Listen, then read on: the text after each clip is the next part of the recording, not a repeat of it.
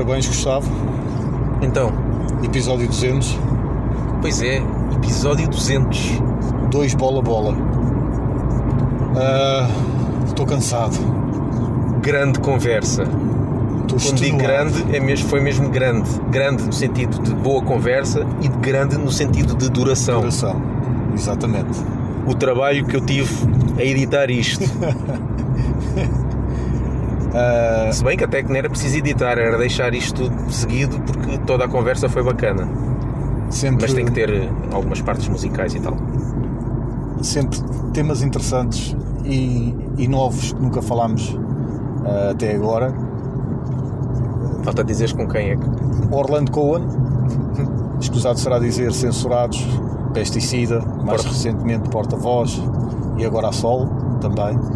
Ah, era uma conversa que já queríamos fazer há muito tempo porque ele esteve nas duas bandas que nós achamos que os metaleiros abrem uma exceção no sentido de gostar fora do metal. É claro que o pessoal gosta também de outras coisas fora do metal, mas aqueles mais obtusos abrem exceção para censurados e, e pesticida.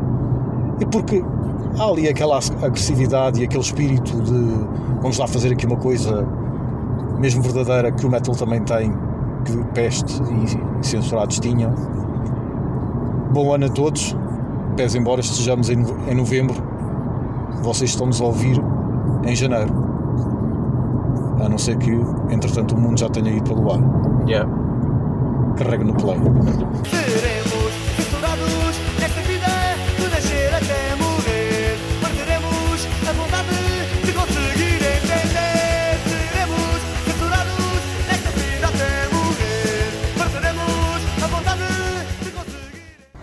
Que é calminho, geralmente. Como, é, como isto é pessoal da margem sul, é raro virmos para este lado, Pois. então. Eu também gostava de ir morar para lá. Ah, é? Yeah. Mas gostava de ir para uma casa mesmo, estou farto de apartamentos. Apartamento, é. Sim. Apartamento É, eu não- pá, barulhos em cima e em baixo. Ei, E eu, eu tam- também Quanto tenho. maior for o vizinhos. prédio, mais É? quanto maior for o prédio, mais pois, o confusão. meu é, que- é esse aí, Ok. aquele grande, Sim. tem oito andares. Lá encontras alguns de segundo, terceiro andar máximo. Isso Pois, é, pois. todos- não, mas eu não conhecem. queria, eu para sair daqui era para, para uma casa mesmo. Moradia mesmo. Queria arranjar uma- um terreno em Fernão Uhum. Ferro, assim. Sim. Pá, só que é muito caro tudo.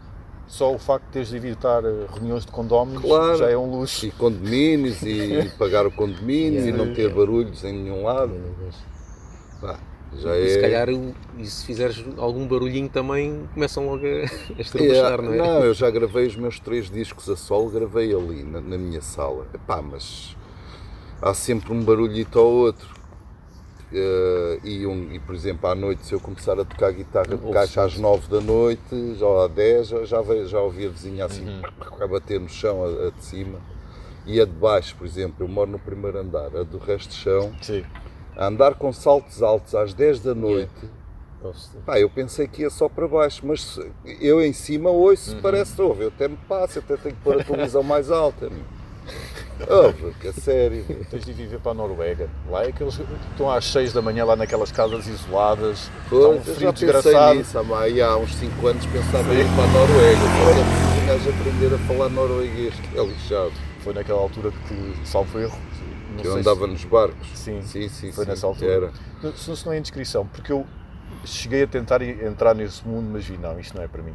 Era pla- as plataformas de petróleo. Hum. Sim, Trabalhavas. Eu também penso, não, não, eu trabalhava em ferry boats. Ah, ok, ok. Plataformas ganha-se mais. Pois. Mas, estás a ver, eu hoje em dia, por um lado, ainda bem que não fui, porque eu, hoje, eu agora tomei aquela consciência do global warming, do, não é, do aquecimento global e não Uhum. Sim, sei o. As plataformas são da pior merda que está a Exatamente. contribuir para isso. Sim. Não é? A carne é, é outra, não é? que eu também já, já me tornei vegan há um ano e meio. Mas as plataformas é do pior que há para. Pronto, é o que traz a gasolina Certo, e o certo, petróleo, não é? Mas é, mas pronto, para ir, eu tem a ver Uhum. os dois, este trabalho que eu tinha com, com as plataformas, porque aquilo é assim, Era suporte, provavelmente, não? aquilo é assim, há dois grupos, um- um, eh, há duas equipes, vá lá, pronto. Uma está lá duas semanas e a outra está às duas semanas de férias. Uhum. E depois, esta vai para lá e Exato. esta vem de férias. Portanto, Sim. está assim o ano todo, duas semanas. E, os- e nas plataformas é a mesma coisa. Nos barcos onde eu trabalhava era igual. Só que nas plataformas ganha-se mais dinheiro. Sim, sim, sim. Mas é também mais perigoso. Pois. E é mais eh, rough, mais, eh, mais É mais duro trabalho, fisicamente. E, e andas sujo e com óleo e com. Não é? E eu cheguei a pensar em ir para, para a Noruega, porque na Noruega era, é também duas semanas on e duas off, duas a trabalhar e duas de férias, só Uhum. Sim. que ganha-se o dobro do Pois, dinheiro pois. que se ganha em Inglaterra. Só que é preciso falar eh, norueguês e, agora aprender norueguês. Quer dizer, inglês um gajo sempre aprende, não é? Certo, Desde com música, com Beatles, desde novo que ouves Os filmes ajudam com os sempre. filmes, 007, o John Wayne, aquelas cenas todas que um gajo ouve desde puto, na televisão é uma língua familiar, inglês. Exatamente, Agora holande... ah, norueguês, é uma coisa que um Yeah, gajo não, não tem, não é? Até francês já, já, já para mim é estranho. quando- Um gajo sabe que é francês, quando tu ouves, "Ah, aquela- isto é francês. É aquela musiquinha, não é? É, é, isto, é, isto é alemão, também sabes Também. que é alemão. Eu já, já reconheço também russo. Agora, o inglês é uma língua que quase, mesmo sem quereres aprender, sabes várias sim, palavras. sim, sim. E, e eu trabalhei lá 13 anos, pá, sei falar bem inglês. Né? Eu lá no meu barco, como é o mesmo esquema também de estar longe da família, é igual às plataformas. Ah, eu tinha lá casais que tinha, havia um casal cá de Portugal, mais que um, que tinham filhos, dois filhos cá, e deixavam os filhos com os avós, com os pais desses meus colegas, né?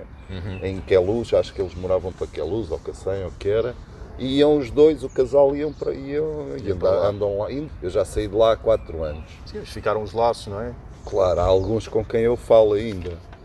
E, e por acaso há um colega meu de lá que eu andei na escola com ele quando tínhamos 11 anos, aqui na Pedro de Santarém, em Benfica, Sim. que é uma escola primeiro e segundo ano, é o quinto e o sexto agora, Ah, não é? sim, preparatória, não é? preparatória. Fomos da mesma turma e eu depois nunca mais o vi na vida. E um dia em Inglaterra, entro num barco, eu vejo o gajo, mas não me lembrava dele, obviamente. Eu tinha 11 ou 12 anos quando, quando, quando andámos, eu já tinha 30 e tal. Quando fui para lá, nunca mais o vi, nunca mais. O gajo não era músico nem nada. Sim. Um dia o gajo, o gajo acho que quando ele me viu ficou ali a pensar quem é este gajo e coisa. E eu também aquela cara não me era estranha. Pá, mas um gajo já viu tanta quem eu, principalmente eu, não é? Censurados pesticidas, aí no bairro alto, milhares e milhares Certo. de pessoas que eu conheci E que vêm ter contigo. e que vêm ter comigo, tu então tens, não que, me tens que fingir que conheces ou que te lembras. Oh, pá, já me aconteceu muitas vezes gajos dizerem-me assim. Tu não te lembras de mim? Tipo, uma noite, em 1988, no Gingão, e agora, agora 20 anos depois, então, pá, e às vezes há pessoal até que pensa que eu sou arrogante, estás a ver? Pois, Porque- por isso, sim. Então o gajo falou-me, há 20 anos falou, agora não me fala. Epá, mas eu não me lembro de toda a gente. E depois há pessoas que eu fico na dúvida se conheço ou não. Ok. Se calhar com Nós também vocês também acontece. acontece. Sim, sim. Estás a ver? Mas há pessoal que depois diz, "Ei, o gajo é não sei quê, não fala, e Yeah. não é por mal, é porque se eu falar, os gajos têm, podem pensar, este gajo tem a mania que é o maior, fala com, chega aqui, eu não o conheço nenhum, estás a ver? Sim, Ou se sim. um gajo não falar, é isto, ou é pá, pronto.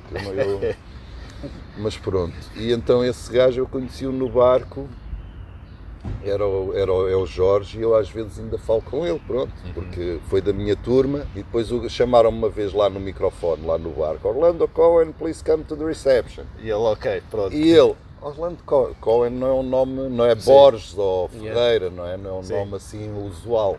E o gajo aí lembrou-se, olha, tu não andavas na Pedro Santo, andava, e eu, e o gajo, estás a ver? Yeah, o Jorge, é em. Inglaterra, em Hull, que era lá no norte, é Sim. tipo Liverpool é deste lado e Hull é do outro lado virado para a Noruega e para, Uhum. e, aliás, para, para, pronto, para a Noruega, mas também para, para a Holanda e Ok. pronto, é no A lado Holanda de também leste. tem uma cena forte de plataformas. A Holanda também. Também, também. Porque eu lembro que foi aquela reportagem que acho que era Perdidos e Achados, onde é que andam os pesticidas Sim, censurados. sim, sim, Agora sim, tu sim. falaste disso. Sim, sim, sim. E sim, eu, eu eu fiquei, olha, certeza que é plataformas. Não, Fiquei- mas era barcos. Pronto, é era barcos. barcos. Mas pronto, pá, foi, foram 13 anos que eu trabalhei lá, meu. Os primeiros contratos era 3 meses, 12 semanas sem uma única folga, a trabalhar 12 horas por dia. Era uma trabalheira que não estás a ver bem. 3 meses seguidos. todos os dias, sábados, domingos, era sempre a abrir. Fazer camas, limpar as cabines dos passageiros, pá. depois eh, servir, eh, servir hum, as refeições, a ir à mesa. What do you like? Well, the soup is leek and potato soup today. Ah, I want, I want this, ok. Ia lá buscar, servir, depois fazer as camas deles dos passageiros de manhã, depois Certo. Fazer, quer dizer, limpar as cabines. É, pá, era uma trabalheira, mas Imagino. pronto, um músico cá em Portugal não ganha, estás a ver? Yeah. Um gajo teve que ir para, para outros sítios, se se ficasse cá era aqueles ordenados que nós sabemos, não é? Principalmente naquela altura, e agora ainda é, mas Uhum. naquela altura nos anos 90 e eu fui em 2001 para os barcos. Mas era, era horrível os trabalhos, principalmente um gajo que não tenha curso superior e não Certo. sei o quê, está está, está feito à bifana, não é? Essa é uma das nossas curiosidades. Tu chegaste a ser profissional com pesto ou com censurados? Pá, eu durante. Eu, em- Eu sei que isto pode parecer um bocado estúpido Não, quem nos esteja a ouvir, não, mas esse então. gajo está a perguntar a um gajo que. Não, é assim, eu, eu eh, dos 19 até aos 28, para aí, toquei em três bandas. Primeiro foi Morituri. Antes dos Morituri ainda tinha tocado numa banda, na minha primeira banda de sempre, que era os Orion, que era uma banda mais para hard rock e tal. Ok. mas nunca gravámos nada e só demos dois concertos. Era uma banda dali de Benfica, que eu morava em Benfica, e o pessoal da rua, eu tinha vivido em Inglaterra quando tinha 12 anos. Então, os discos que me fizeram querer ser músico foram dois. Foi um do Elvis Presley, que o meu tio me ofereceu, quando eu tinha tipo 11 ou 12 anos, e depois ofereceu-me o Hard Day's Night dos Beatles. It's been a hard day's night, and I've been working like a dog. It's been a hard day's night. I should be sleeping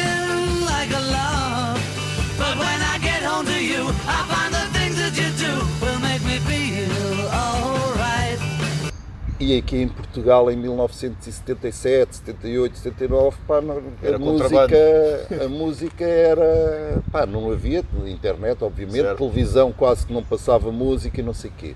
Então eu comecei mais ou menos, e foi a cena do, mais dos Beatles, do Hard Day's Night, do LP, que, que eu fiquei, e isto é altamente, deve ser uma loucura ser música e não sei o quê. A minha mãe levou-me para a Inglaterra e eu tive, vivi lá um ano, foi aí que eu aprendi a falar inglês. Quando eu ia para, para a escola, os primeiros meses, eu não sabia inglês, pá, era lixado, porque eu estava numa escola normal para, para ingleses, não era, não era uma escola especial para imigrantes, estás a ver, que, que ensinavam inglês. Era uma escola que tinha todas as disciplinas, tinha a história, mas obviamente não era a história de Portugal, era a história de Inglaterra, tinha outras, outras hum, disciplinas que cá não há, como por exemplo culinária, na escola, que, eu- que eu, eu tinha 11 anos, Isso leva-nos à questão, então porque é que a comida deles é a merda que é? Se dão isso na escola, Pois, mas dão na escola. A comida deles tem, tem, todos, é isso. tem Ninguém muitas positiva. influências de caril, de, de- Sim, de exato, indianos, exato. porque eles estão, Uma comunidade forte lá. foram, e são uma comunidade e, eles, e, a, e- e a Índia era uma colónia. Sim, eh, inglesa.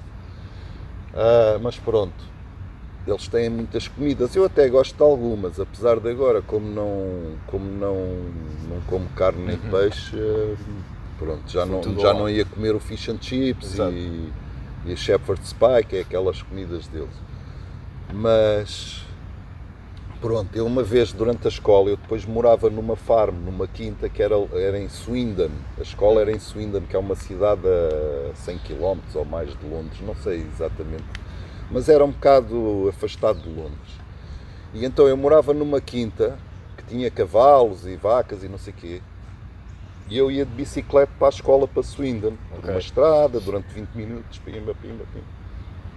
E depois eh, ia lá para a escola, arranjei lá uns amigos ingleses, mas havia lá também pessoal que não gostava de imigrantes. Eu cheguei a levar com alguma, algum pessoal assim, principalmente ali nos anos 80, foi na altura que havia os Clash, né? Ok. 1980 precisamente, Sim. 79 foi, foi quando eu estive lá. Foi quando saiu o London Calling. Mas eu não conhecia, os, não conhecia os Clash nessa altura, só conheci depois, tipo, sete anos depois, já cá, claro. Sim. Eu só vivi lá um ano. E eu vi punks lá, e a primeira vez que vi um punk fiquei, "Pô, o que é isto? Pá, eu tinha vindo daqui, não é? Pá, aqui não havia nada, estávamos a- tínhamos acabado quase de sair do 25 de Abril de 74, era 6, cinco anos depois, não, não é nada no tempo, não é? Certo. Estás a ver como é que era Portugal nessa altura. Cheguei lá, vi punks, uns gajos assim com, com o cabelo cor-de-rosa, assim espetado e com calças cheias de feixes de eclairs e botas de Doc Martin. E eu é aquilo. Mas não liguei muito, tinha 12 anos, era. Mas, mas tive assim contacto, assim, vivi lá naquela Sim. altura que. Pronto. E, e depois, durante um dia depois da escola, fui com um amigo, que eu tinha um amigo que era Ted, Teddy Boy, tipo, gostava de rock and roll, do Eddie Cochran e. Estás a ver? Conheces Eddie Cochran? Não, não. De nome só, não. Eddie Cochran é uma cena que vocês deviam pesquisar porque foi um gajo bem importante no rock and roll antes dos Beatles, estás a ok. ver? Eddie Cochran é aquela música dos Sex Pistols que é o Summertime Blues. Tananana, Essa isso, música é do Eddie Cochran e o Come On Everybody também é do Eddie Cochran. E, e tem um som mesmo rock and roll, é uma cena fixe. Oh, well, come on, everybody, let's get together tonight. I got some money in my jeans, and I'm really gonna spend it right. Well, I've been doing my homework all the week long, come on, everybody. E esse gajo, meu amigo, era o Colin Greenwood, ainda me lembro, tinha eu pai 12 anos. O gajo usava aquelas meias bué fluorescentes que os punks usavam, e os, os Teddy Boys que eram assim amarelas e Sim. verdes e cor-de-rosa. Eu também cheguei a comprar dessas meias. São umas meias mesmo que era para, pronto, era, era para ser um bocado diferente do que, é que os hippies tinham sido. Ok. E marcava-te tipo o teu brasão, não é? Eu pertenço a esta sim, tribo. Sim, sim, sim. Apesar de eu não usar, naquela na altura não usava creepers, são aqueles sapatos de, não é? com 11 anos, nem 12, mas essas meias cheguei a comprar porque o Colin, "Ai, nice socks e coisa, e oh yeah, very nice. Pronto. E então eu, eu uma vez a ir, a ir com o Colin para a casa dele, com esse Colin Greenwood, que era o Rockabilly, Teddy Boy, passei numa loja de, de, de coisas em segunda mão, não era de instrumentos particularmente, de música, era tudo, torradeiras, eh, casacos, co- e estava lá uma guitarra na montra, Eh, uma guitarra que era uma Shaftesbury, que era uma cópia de uma Rickenbacker que era, que era parecida, muito parecida com a que os Beatles usavam, o John Lennon tinha uma e o George Harrison também Ok. tinha também teve uma, mas era Rickenbacker, a marca dos Beatles. E esta era uma Shaft- Shaftesbury, que era uma cópia dessas. E eu, ei, altamente, coisa. Eu na altura nem sabia o que, é que era Rickenbacker. Né? Nunca tinha tido uma guitarra, nem sabia tocar. Mas isto, pai, com 12 anos, comprei a minha primeira guitarra. Disse, pedi, pedi à minha mãe, e uma guitarra, eu quero, e o caralho. Comprámos em segunda mão, mas era para, para, para direito, para destro. Eu sou canhoto. Ok. Tive que virar a guitarra ao contrário, os botões, fica- os botões ficavam cá em cima e não sei o quê.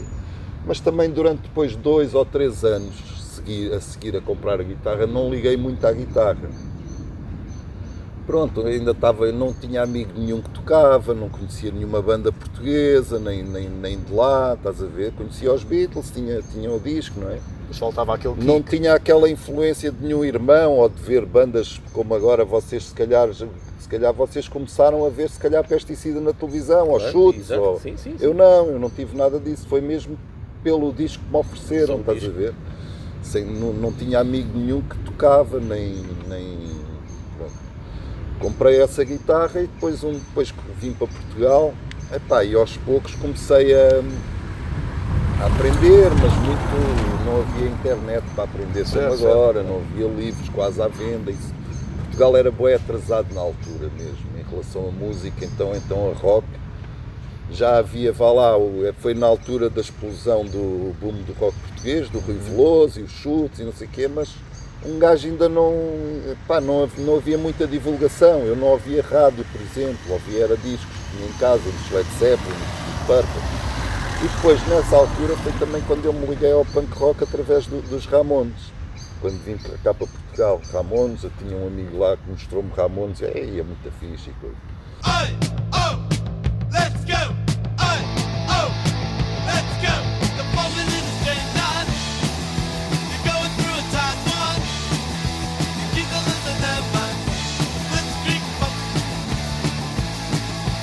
depois comecei a aprender a tocar nessa Shaftesbury que eu tinha trazido.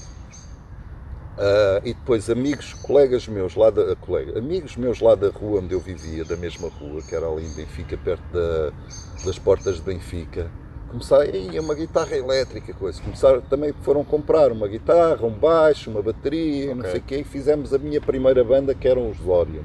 Durou cerca de dois anos. E só tocámos duas vezes ao vivo. Foi uma vez que fomos para Castelo Branco, porque o pai do outro guitarrista era de Castelo Branco e tinha arranjado lá uma, uma marosca para irmos tocar lá à escola. Ok. É uma escola, fomos todos de comboio, imagina de comboio com as guitarras. Sem amplificadores, não tínhamos amplificadores ainda. Com as guitarras, tínhamos um amplificador em que ligávamos as duas guitarras ao mesmo tempo. Aqueles amplificadores que tínhamos comprado não sei aonde, já nem me lembro em segunda mão, não sei aonde. Ah, fomos de comboio para, para Castelo Branco e cara, lá tocámos, mas muito, uma, uma banda muito toscazinha, não é? Tínhamos uns ensaios, tínhamos umas músicas em inglês, cantávamos em inglês. Pá, depois eu deixei, eh, eu depois eh, saí de Benfica, deixei de morar lá e essa banda acabou também. E foi quando eu fui tocar para os Morituri, foi que era uma banda que uma vez eu depois fui morar para um quarto alugado ali perto do, do entre o Largo do Rato e o Príncipe Real, em cima de uma pastelaria que se chama Sister, eh, Sister com C, Sim. não é, não é sister de irmã em inglês, é sister, eh, sister. E então eu fui para lá morar e aquilo era muito perto do bairro Alto, né? e da Baixa e coisa, né? ali perto do, do Largo do Rato. E hum, pronto, a música sempre, sempre estava sempre a acompanhar-me que eu, e depois já começava a- nessa altura, em 1900, e isto, isto passou-se que eu saí de Benfica em mais ou menos em 1985, 86. Já começava a haver hum, pronto, já começava a haver um concertozito aqui, outro ali, já havia o Rock Rendezvous, eu já ia ao Rock Rendezvous como como espectador, Certo. pronto, mas não ia ver bandas a tocar, eu ia lá às matinés à tarde, ao sábado, que, passavam ACDC e, ouvir. e, e Judas Priest e, e Saxon e o caraças, Iron. Maiden e o caraças, e eu ia lá, Estava a bater nessa altura, New Estava, Wave. estava, estava. New Wave of British Heavy Metal. Então, ia lá e o pessoal da minha rua todo gramava de hard rock, heavy metal. Era Hum. tudo punk rock, não, não ia. Pronto, ainda não conhecíamos sequer. Ok. Eu, eu depois, depois, nessa altura, eu conheci Ramones, mas era quase a única banda que conhecíamos. E depois viemos a conhecer os Sex Pistols, não é?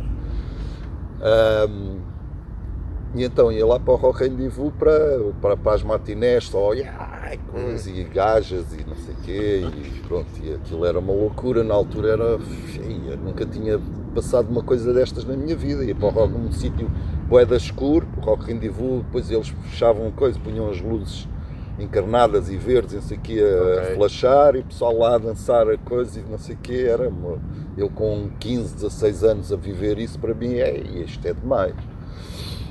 Mal eu sabia que tipo 4 anos depois ia lá tocar no palco, não é? Os Peste e com os Morituri antes. Morituri, qual era o registro? Morituri era um punk gótico. Vocês se procurarem na, na net é capaz de haver alguma coisa Ou seja, no YouTube. aquele tipo de Cure. Não era bem, mas era. Epá, eu- olha, eu, eu, eu gramo muito dos gajos, mas não era uma banda que eu, que eu gostasse assim muito porque tinha teclas e as, técnicas, as teclas eram predominantes em relação à, à Ok, guitarra. A guitarra certo. tinha que se calar muito para as teclas E tu sobressaírem. preferes o inverso, quando a E guitarra, preferi- claro, prefiro- naturalmente preferes a guitarra como Yeah, destaque. exato. E, e então eu. Então, uh, Joy Division e essas coisas. Sim, epá, era uma cena cantada em português, Ok. Morituri, e era assim um bocado dark, um bocado. Era um punk gótico, pá, não, só, só se vocês ouvindo. ok. Uh, havia uma música que era Ascensão e Queda.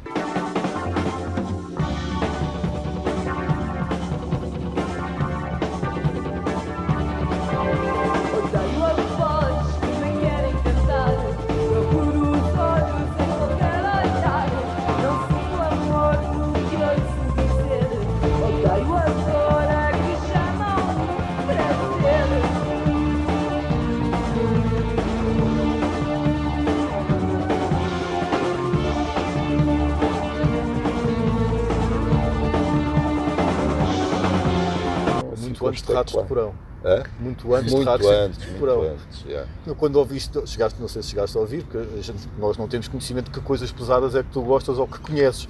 Não ficaste, então olha esses gajos. Não, por acaso não. Eu tenho um disco de chato de porão que é aquele ao vivo, Sim. mas ouvi uma vez ou duas e nunca mais ouvi. Ok.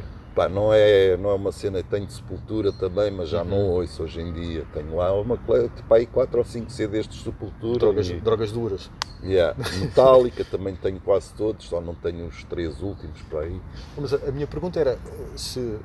Porque acho que é, tu próprio disseste nesse, nesses sais perdidos e achados, o pessoal pensa que nós somos ricos porque aparecemos ali e acolá. Sim. Se alguma vez se chegaste a ser profissional com censurados ao pé, se chegaste É- é mesmo a- assim, a- eh, é só isto que eu faço. E isto é- dá para pagar as contas. Não, nós fizemos isso, aliás, eu fiz isso e os outros também. Sim. Não dava para pagar as contas, mas só fazíamos isso. Isso- e por fazermos só isso, é que as bandas deram. Claro. Estás. Podiam estar às três da tarde a montar o palco. Nós dedicámos àquilo quase como uma, uma questão de vida ou de morte. É isto que eu quero fazer e nem que eu passe fome, Certo. que aconteceu, Ok. aconteceu muitas vezes. ah, é isto que eu quero fazer, é- eu só sei fazer isto, é isto que eu quero, eu acredito nisto, eu quero mudar a sociedade, quero dizer as verdades e é nisto que eu Uhum. quero tocar. Portanto, foi, se vires as bandas em que eu toquei, foi sempre de crítica Certo, social, certo, não é? Tirando outro, uma que eu tive que era os Love Factor, que era mais acústico e não sei o quê, e agora esta cena minha a sol, que é mais ah, Instrumental. instrumental. Qua- Quase que dá para banda sonora de filme. Dá, dá, e dá, só que eu ainda não arranjei ninguém que queira, queira usar como, como banda sonora de filme ou de documentários, ou seja Uhum. Certo, o que certo. for. Acho que passa muito bem. Passa, muito bem já muita gente me disse isso, mas até agora nunca ninguém usou aquilo. Nem me contactaram, Certo. olha, posso usar isto? coisa. Certo, certo, certo.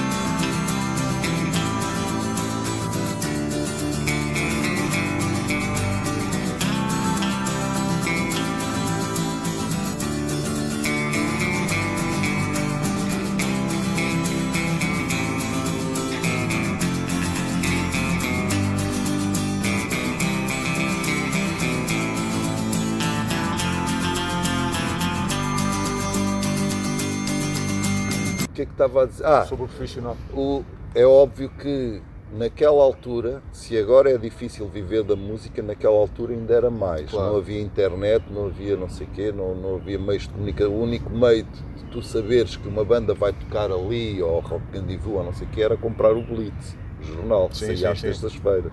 Eu comprava sempre à terça-feira o Blitz, sempre. Podia não ter dinheiro para mais nada, mas para o Blitz comprava sempre porque era onde eu sabia, olha, vai tocar os chutes, vão tocar ali, não sei o quê. Depois quando eu comecei a tocar nos Peste, já vi, ei, a minha banda já aparece aqui no Blitz e o caralho, grande cena e coisa, estás a ver? E em relação a dinheiro, nunca deu para viver, nunca, Epá, nem, nem que ganhássemos eh, quatro vezes mais. Se dividisses por mês, mensalmente, o dinheiro que nós ganhávamos, seja em pesticida, seja em censurados, se eu ganhasse, mesmo que fosse quatro vezes mais do que o que eu não dava para viver disso. Portanto, nós ganhávamos muito pouco. Epá, na altura, no fim, do, quando eu saí dos pesticida, os últimos cachês que eu tive era tipo 20 contos. Eu ia tocar e ganhava 20 contos. Hoje é 100 euros. Na altura era um bocado mais, não é? Era Certo. como se fosse, se calhar, 30 contos hoje, ou 35, ou... Estás a ver? Epá, não...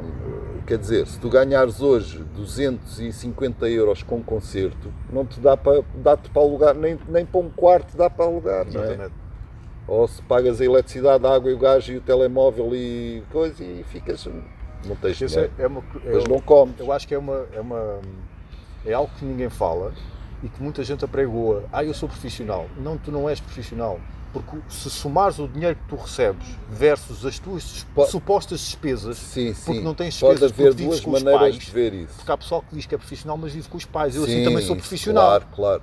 Pode haver duas maneiras de dizer isso. Uma, uma é ah, eu sou profissional porque eu só faço isto Exatamente. e dedico o meu tempo a isto, independentemente do dinheiro que me dê. Mas isso é meia verdade.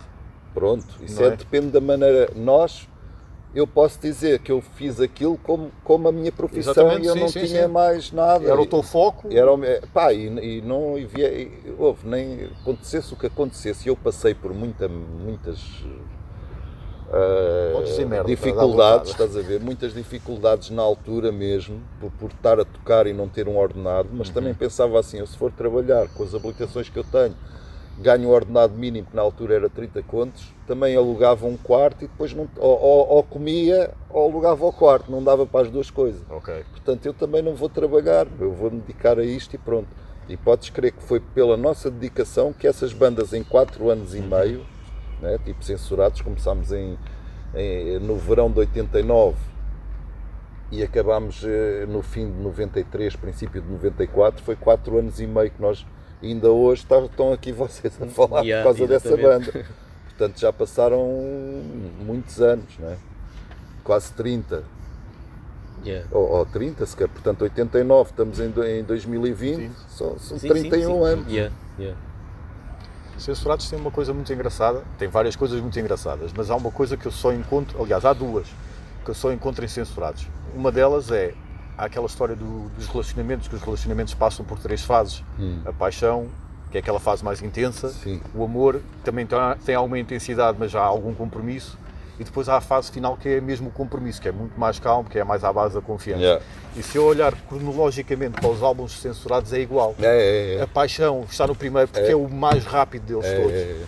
Eu, eu às vezes fico a pensar, "Fogo, mas isto passava na altura, esta, esta batida, tá, tá, tá, passava Mas isto foi- na televisão. Passava, E depois havia- há o segundo, que ainda tem um bocado isso, mas já tem mais rock, já está um bocadinho mais equilibrado, não é? E depois há o terceiro, que o compromisso é tal entre vocês e a confiança é tal que chegaram ao ponto de pôr o, baterista a cantar uma música Yeah. logo o single, Yeah. que eu acho que é Não, inédito. Não. o videoclipe. Não, Exatamente, não. videoclipe. Eu não me lembro de outra banda que tenha posto o baterista a, Sim, toca- a mas não, cantar. não, foi, não pusemos por, por pôr, foi porque o Samuel é que fez essa música, a letra. Ok, ok. E então, como foi ele que fez, ele é que cantou e não sei o quê, talvez o Ribas tenha tentado, mas depois achámos to- toda, olha, não, canta Vitor tu, ou o próprio Ribas disse, não, esta coisa cantas tu. Podem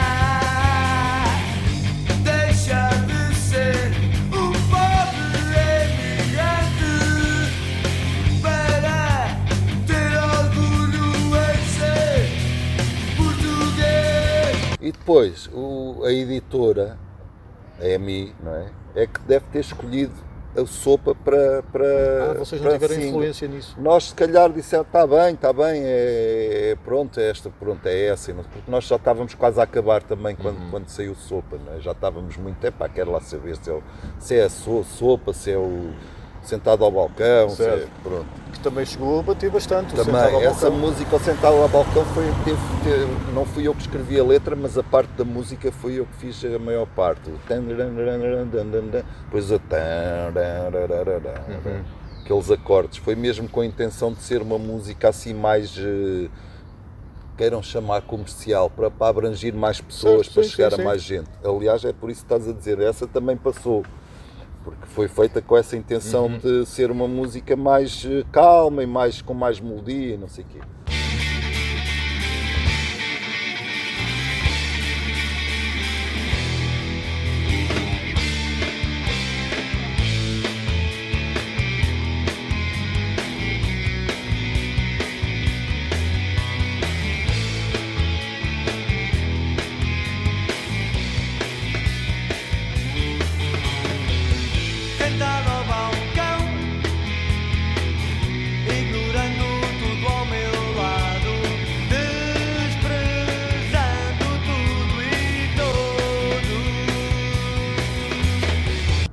Mas andava nunca de mãos dadas com, com a vossa relação entre vocês? Ou seja, os álbuns como foram o primeiro muito intenso, o segundo mais equilibrado e o terceiro mais calmo deles, É deles assim, todos. o a primeiro- vossa relação também foi um bocadinho assim? Também, mas o primeiro foi, foi quando eu cheguei à banda, eu e o Fred, já havia metade das músicas do primeiro disco, do que veio a ser o primeiro disco. E por acaso para mim são as melhores, que é que ainda não estava lá eu nem o Fred, que é os animais, os senhores políticos, é Certo. difícil, a angústia. Estás a ver? Sim. essas são músicas que eu, e a censurados, mesmo a música censurados, ainda, eu e o Fred ainda não estávamos na banda. E essas foi o Ribas que fez mesmo, a maior parte. Duas das letras dessas são do João Pedro Almendra, que é o É Difícil e os Senhores Políticos. Que tem outra, outra coisa em comum, são, que eu saiba, que nós saibamos, são as duas únicas pessoas que podem dizer que estiveram em peste e censurados, sim, tu só e o João Pedro o Almeida. João Pedro só foi para aí a um ensaio ou dois. no início, naquele- Mesmo no primeiro ensaio dos censurados, que se calhar ainda nem se chamava censurados. ou não sei. tinha nome, não provavelmente. tinha nome, se calhar, não sei. Mas pronto, ele só teve lá um ou, um ou dois eh, ensaios e depois ele tinha saído dos pesticida, então começou a falar com o Ribas, não sei o que, um dia combinaram-se que, olha, vamos ensaiar, queres vir? Bora. E ele se calhar levou essas duas letras e Exato. depois ficou, pronto. Mas depois ele voltou outra vez para os pesticida e pronto, e censurados como era uma cena que estava no zero, não dava dinheiro, não, ele não, não tinha muita fé, se calhar, naquele pessoal, o Samuel ninguém o conhecia de nenhum lado, o Fred também Sim. não, o Ribas já tinha tido o escudo de Judas, mas também era uma banda muito underground, só os punks é que conheciam. não é? Exato. Ah, tipo, sei lá, 100 ou 200 pessoas é que conheciam o Ribas, o escudo de Judas. Acreditava o João Pedro Almendra como a razão pela qual ele começou a cantar. Exatamente. Como ele, saiu, olha, Exato. então e agora? Quem é que Exato. canta? Olha, então vou eu. Quando não havia mais ninguém para não ser uma banda de punk rock instrumental, o Ribas começou e fez um bom trabalho, até muito bom.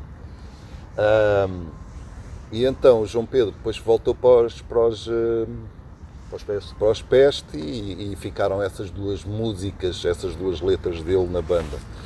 Depois, ah, fiz- quando eu entrei e o Fred fizemos a outra metade dos censurados, que é o Não Vales Nada, o a Guerra Colonial, o instrumental que era minha, aquela o Ponto de interrogação. Tananana, o ponto de interrogação também, Também- já havia, já havia. Antes, antes de nós entrarmos.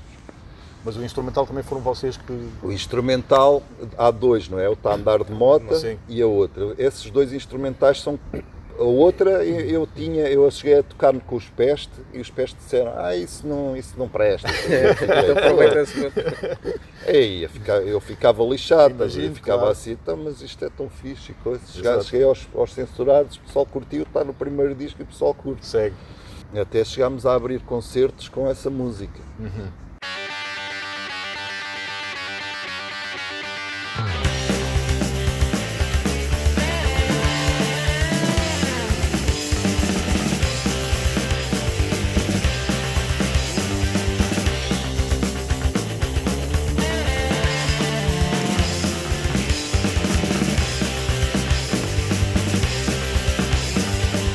Uh, e depois o Tá a Andar de Mota fiz com os censurados, quer dizer, fizemos todos, mas pronto, aí tananana, é tipo a voz dessa música, não é?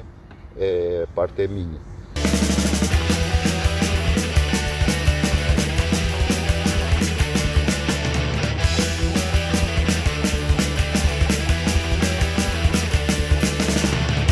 E pronto, depois o segundo disco, Confusão, já tem mais influências minhas em composição, apesar do primeiro ter algumas, e arranjos meus, não é? Mesmo as, as músicas que já existiam antes de eu entrar para os censurados, eu também fiz um arranjo. Os solos são todos meus, Certo. tirando o do É Difícil. O É Difícil, o solo é, do, é o Ribas. Mas tirando essa, os- os- aquela cena do, do- da música censurados mesmo.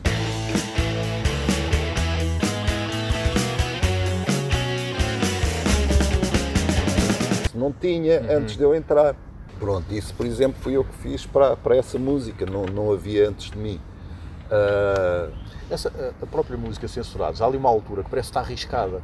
Estás a ver quando o CD está arriscado? Que Sim, salta. sim, sim, sim. Porque está tu, está tu, depois começa a abrir rapidamente. sim, mas isso é de propósito. É que, claro, acredito que sim, eu ouvi ao vivo, não é? Yeah. Mas eu, as primeiras vezes, no alto da minha ignorância, Yeah. eu ouvi aquilo, "Então, mas isto está arriscado.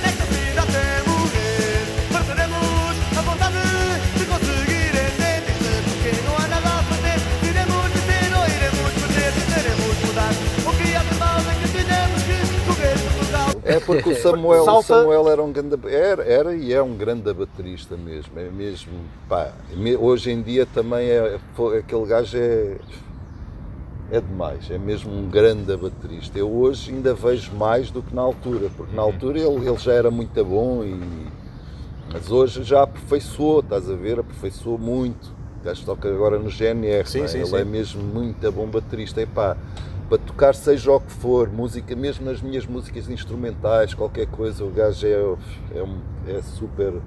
É, para mim é, é dos melhores, se não o melhor baterista que há aí. Não é por, por ter tocado com ele, mas Eu também não conheço bem os outros, muito bem outros bateristas Certo. como conheço a ele.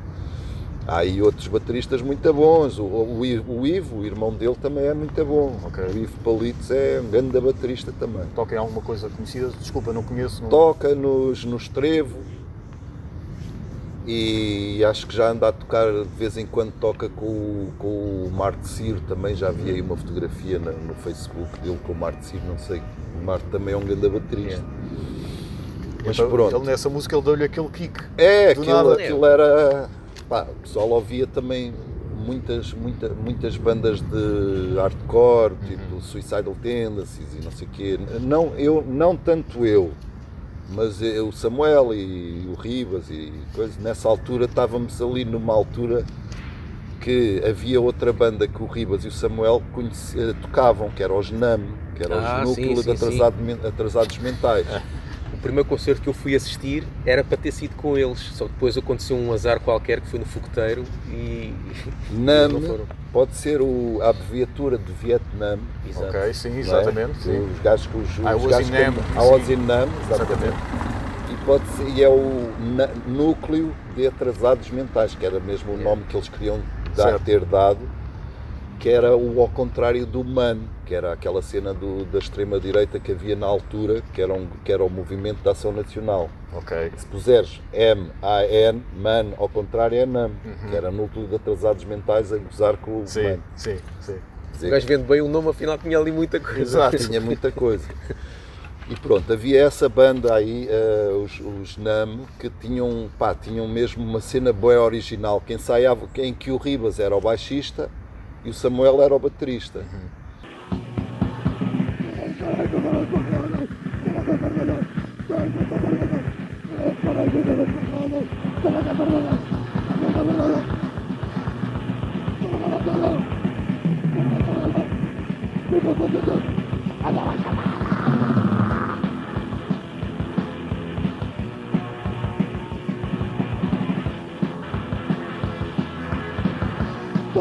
Go!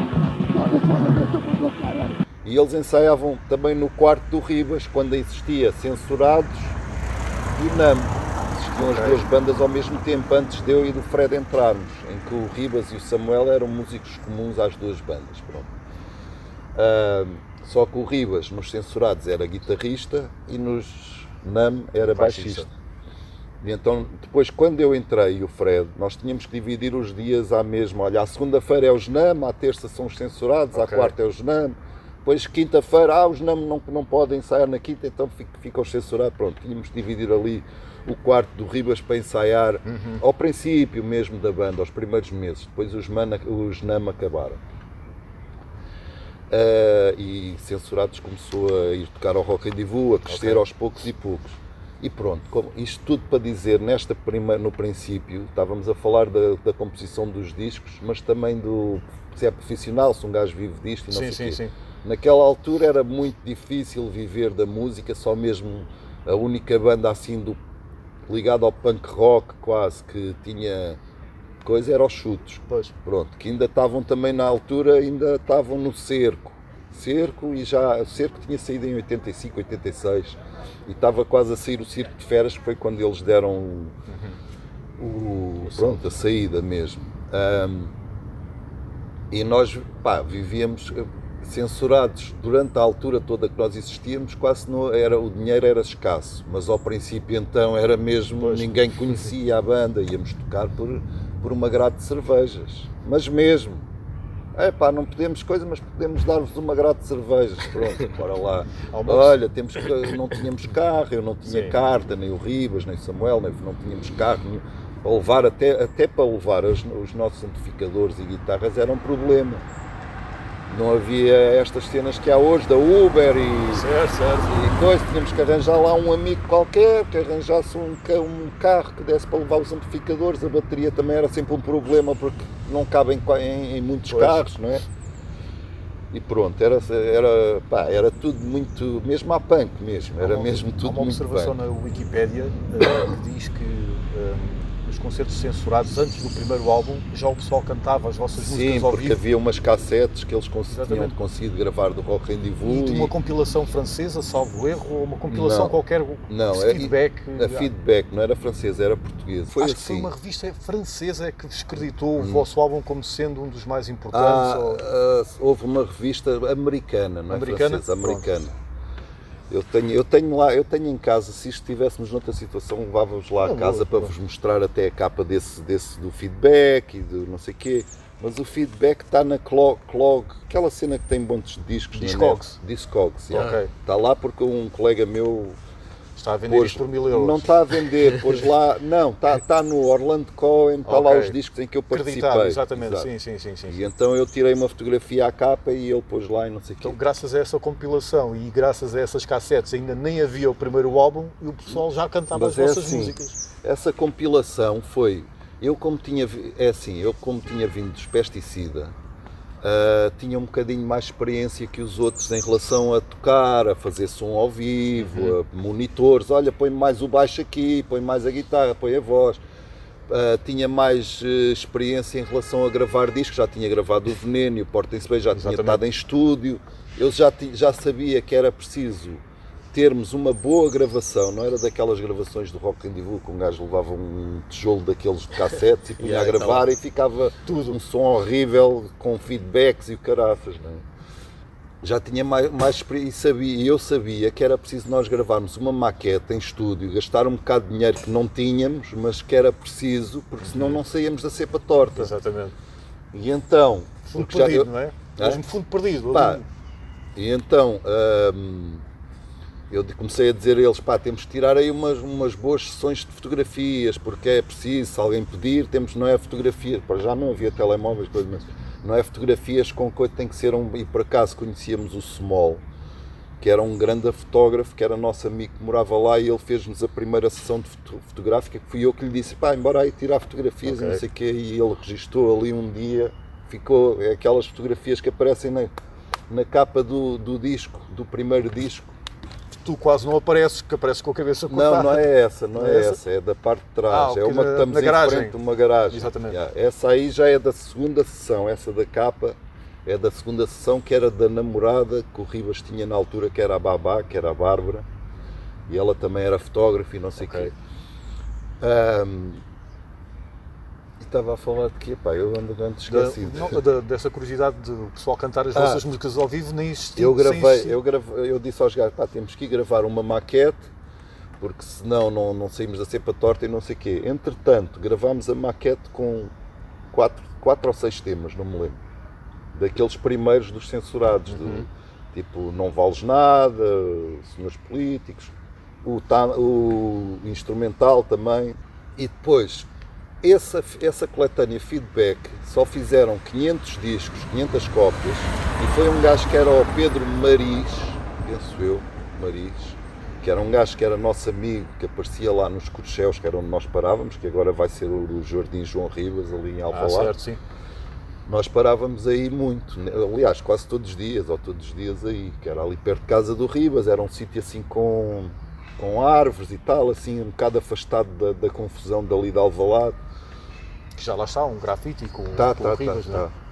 E então hum, esse Maris teve a ideia de fazer essa, essa, essa coletânea e nós tivemos a sorte de ter já essa, essa primeira maquete e então Ok. entrou, era duas músicas a cada banda. Eh, o gajo dizia, pá, só dá para ser duas músicas, senão não cabe, porque os discos têm aquele problema de que tinha que ter no máximo 20 minutos por cada lado, senão perdia a qualidade. Vocês sabem Hum, sei, disso, sei, não é? sei. Nas estrias. Exato, Se exato. tiver Não sei mais do que 20 minutos, as Já estrias começa- começam a ficar muito apertadas e depois não, não fica com tantos graves, ou é assim Ok. uma coisa, ou tantos agudos, ou tudo, não sei. E então só dava para ser duas músicas a cada banda, mas nós pusemos três. Pusemos uma, que é um instrumental, está colada a outra música. Está tipo instrumental e depois começa logo a Certo. outra e os gajos pensaram que aquilo era uma música. Ok, Mas nós, epá, vamos aproveitar para ter mais uma.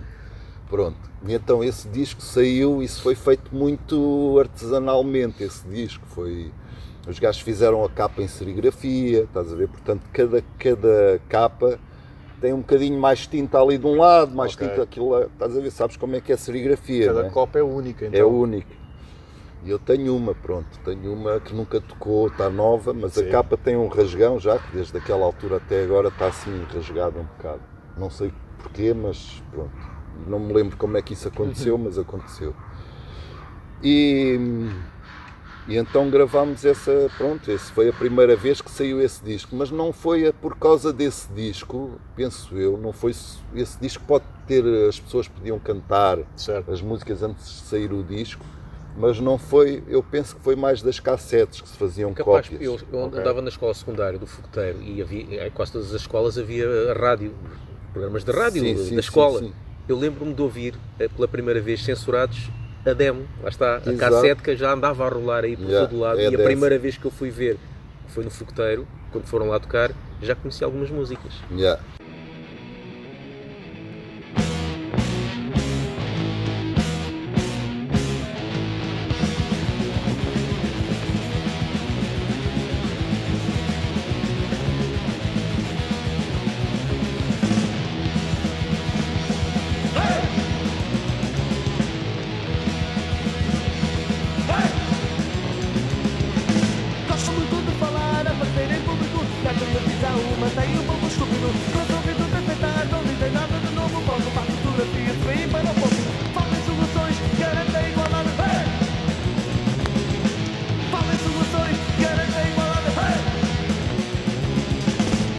Essa, eh, esse disco pode, pode ter feito com que o pessoal conhecesse, mas foram feitas só 500 cópias, não é, pá, não é, não é muito. E nem sei se venderam todas, não sei.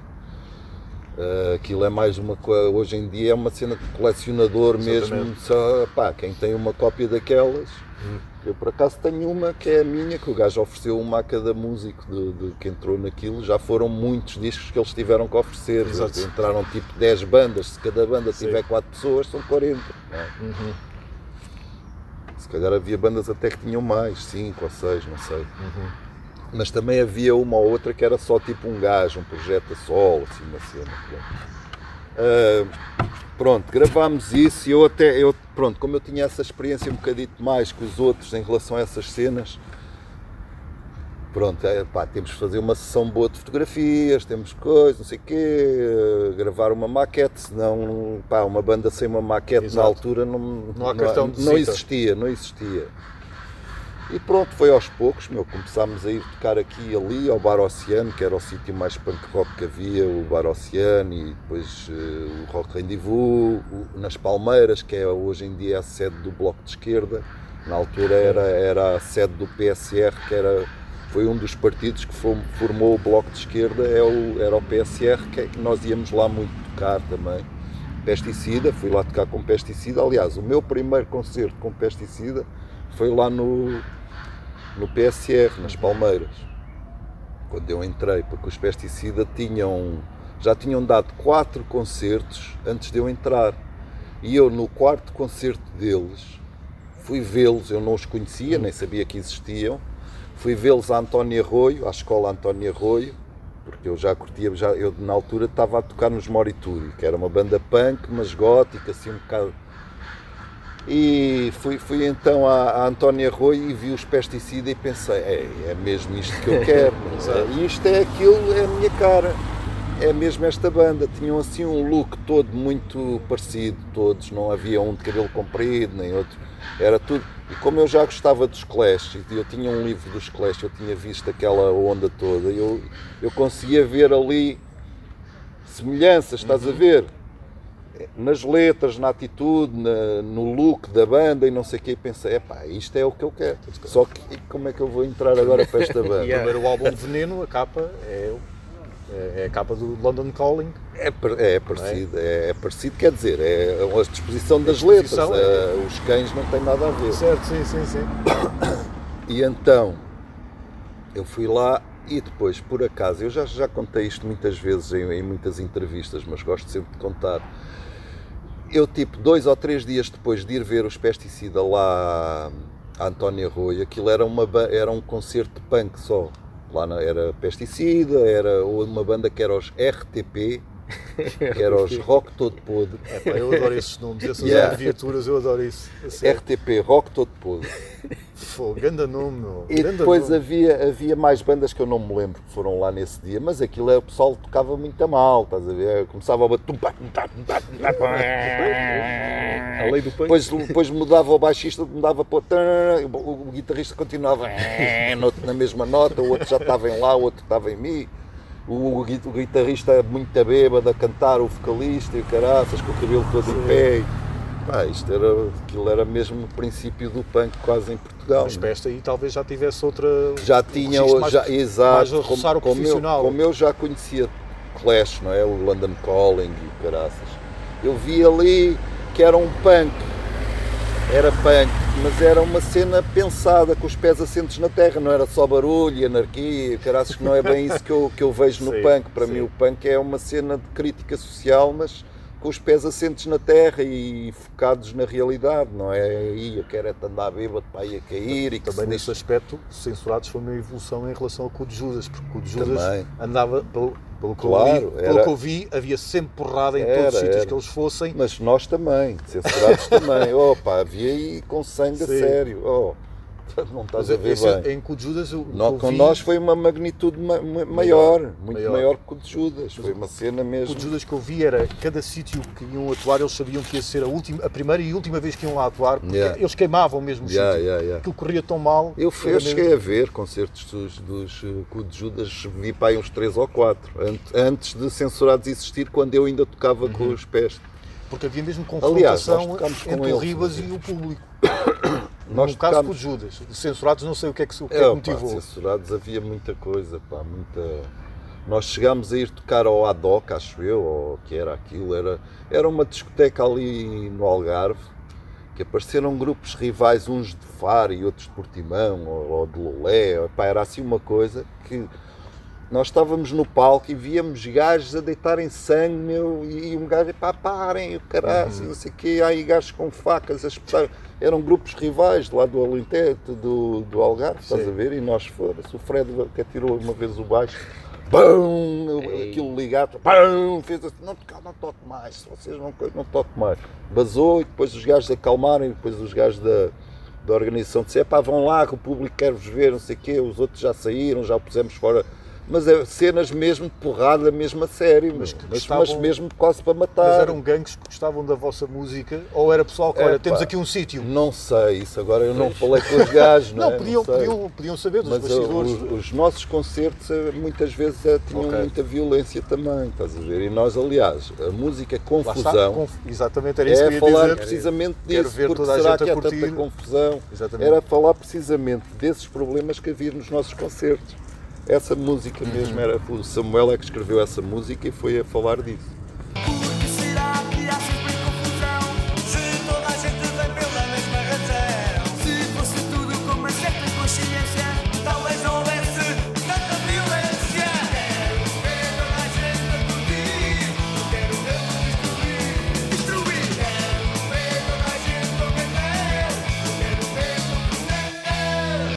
Estás a falar dos pesticida, como é que tu tinhas entrado? Ah, tu tinhas visto como eu eles entrei, pronto. Eu depois vi esse concerto e depois fui para casa. E eu morava num quarto, nesse quarto lá na Sister. ah, Em cima da tal pastelaria. parecia da- por cima da pastelaria Sister, perto do Príncipe Real. Pá, e eu já tinha visto chutes também uma vez ou outra ao vivo e curti aí, grande cena. E tinha visto também algumas semelhanças nos pesticida que eu tinha visto lá na Antónia Rui com os chutes e com os Clash e estava ali tudo aí. Isto é que é a minha onda. Eu, apesar de eu, eu adoro Beatles também, é outra cena, é uma banda super, é a maior banda que existiu para mim e para muita gente, historicamente, é a maior banda de sempre. Não é? De, de- pá, aquilo é. é a maior- mas mas para, para, para- a nossa realidade cá em Portugal, na altura, para um país pobre, pá, o punk faz muita. muita hum, Oposição. não é oposição, faz sentido Ah, existir. sim, faz sim. sentido existir crítica social, isto está mal, e o, o trabalhador, Bater o pé. o trabalhador que passa a vida a trabalhar, chega ao fim de mês, não, não tem uma migalha para comer, não sei o quê. O punk é crítica para ver se muda isto para melhor. A meu ver, Não é os Exploited ou não sei o quê, que é Too Drunk to Fuck ou, ou os Dead Kennedy. Sim. Pronto, também são crítica, mas. ah, e pronto, eu vi, eu vi nos pés isso. E só que depois, é pá, aquela banda é que eu curtia. Eu nessa altura eu já ia muito ao Gingão, ao bairro Alto, co- a- a- através dos, dos Morituri. Eu já ia, já parava quase todos os dias no bairro Alto, porque eu morava ali num, num quarto alugado que era a, a 10 minutos a pé do, do, bairro, do, do bairro Alto. Então eu ia lá ter com o pessoal da banda, com a Isa, que era a vocalista dos Morituri, e o Alex, que era o teclista, era um bacana, um gajo mesmo. Eu ainda hoje falo com ele às vezes, o gajo agora mora, o Alex, que era o teclista dos Morituri, mora no Algarve. E eu às vezes, uma vez por outra, mando uma mensagem. E então eu parava no, no Gingão. Ainda não havia a música Gingão, isto é um à parte. Ainda não existia. Mas eu parava lá. E então eu entrei no Gingão e olhei para os ténis do, de um gajo que eram os, os All-Star encarnados, aqueles botas All-Star encarnados. E tinha reparado que havia um gajo nos Pesticida, que era o guitarrista, que era o Varatoso, que no concerto de António Rui tinha os ténis encarnados. Eu olho para os ténis, olhei para a cara e eu, gajo, man, ganda cena, meu. E eu fiquei mesmo, pá, porque eu, pronto, Morituri não era a minha onda, eu queria uma cena a mais. E como tinha visto ali uma banda, pá, cheguei-me perto deles, estava lá o Luís e o Raposo, que era o baterista dos pés do primeiro. Agora já vão no, no centésimo quinto sempre baterista, né? e guitarristas e tudo, já, já só o Sampaio é que é o. Sim. Cheguei lá, pá, vocês não são dos pesticida, pá, isto foi tal e qual isto. E o, e o Luís disse: somos, mas como é que sabes? Porque ainda não era conhecido, altura, nunca tinha exato. passado na televisão nem nada. Ah, fui ver o vosso concerto a António Rui, pá, curti bué e coisa, não sei o quê. Ah, eu também toco numa banda, nos Morituri, não sei o quê, não sei se conheces. Já, já, já vi aí uma cena, porque os Morituri ah, aparecia o nome no, no Blitz, às vezes que os Morituri Pois, iam tocar ao, ao Rock Rendezvous. Eu cheguei a ir tocar ao Rock Rendezvous com os Morituri Morituri. duas vezes. Ok. Nessa altura eu já tinha tocado no Rock Rendezvous quando conheci os Peste. E os Peste por acaso nunca tinham tocado ainda Claro. no Rock Rendezvous. Tocaram, acho que foi a primeira vez foi comigo.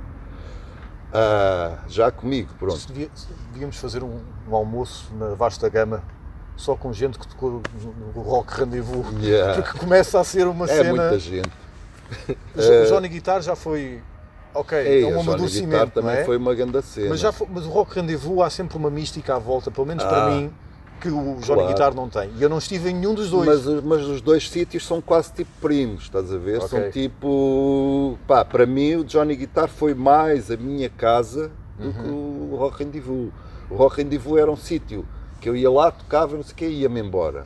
E no Johnny não, no Johnny eu ia para lá, não era para tocar, era para era tocar quando havia concertos, mas ia lá segunda, terça, quarta, quinta, sexta, sábado, Ok. domingo. Quando existiu, eu estava lá todos os dias batido, todas as noites, aliás, até às 3, 4 da manhã. Era eu, o Tó Trips, o Tó, Sim, né? sim, sim. O Tó também parava sim. lá, os, todos os censurados, os Peste, alguns deles também paravam lá, o Sampaio, o Luís, os Rádio Macau paravam lá os chutes. Epá, aquilo era, era muito mais eh, familiar do rock, da família rock, não é? entre aspas, da família dos músicos rock, Uhum. da Xana, dos Rádio Macau, do que o Rock Rendezvous, Que era que mais- era um sítio que ias lá, tocavas e pronto, depois só abria no próximo Ok, sábado, ok. a segunda e terça e quarta estava fechado. Estás a ver? Era mais para aquele fim, não é? O outro já era mais o Johnny era convívio, no Johnny Ok. Guitar eh, formavam-se bandas, formava, o pessoal tu conhecias, olha, aquele é baixista, aquele é não sei o quê, falava copos e coisas. Pá, era mais. eh, havia mais interligação Mais entre as família. pessoas, mais entre o pessoal, e ia lá muito pessoal que não era músico também, ia lá porque queria estar numa cena de rock e conhecer o- as vedetas, entre Sim, aspas. sim. né? Então eu, eu cheguei lá ao, ao Gingão, voltando agora à Uhum. cena como eu entrei para os pés, e, e disse, pá, posso-me sentar aí com vocês? Já tinha dito que eu era de uma banda, eu tinha visto o concerto, o quê, os gajos não disseram, pá, banca aí, não disseram nada. Eu, dá para bancar, yeah, coisa.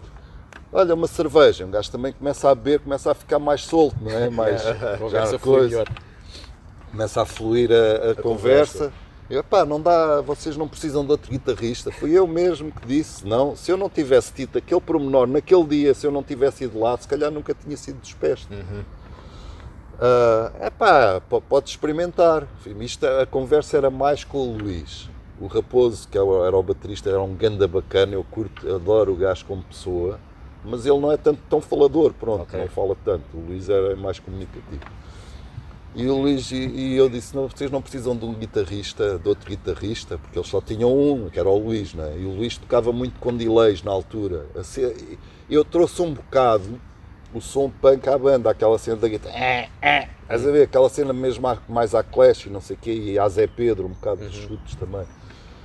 Eu trouxe mais essa cena, né, no, por exemplo, naquela música no Paranoia Coletiva. Sim.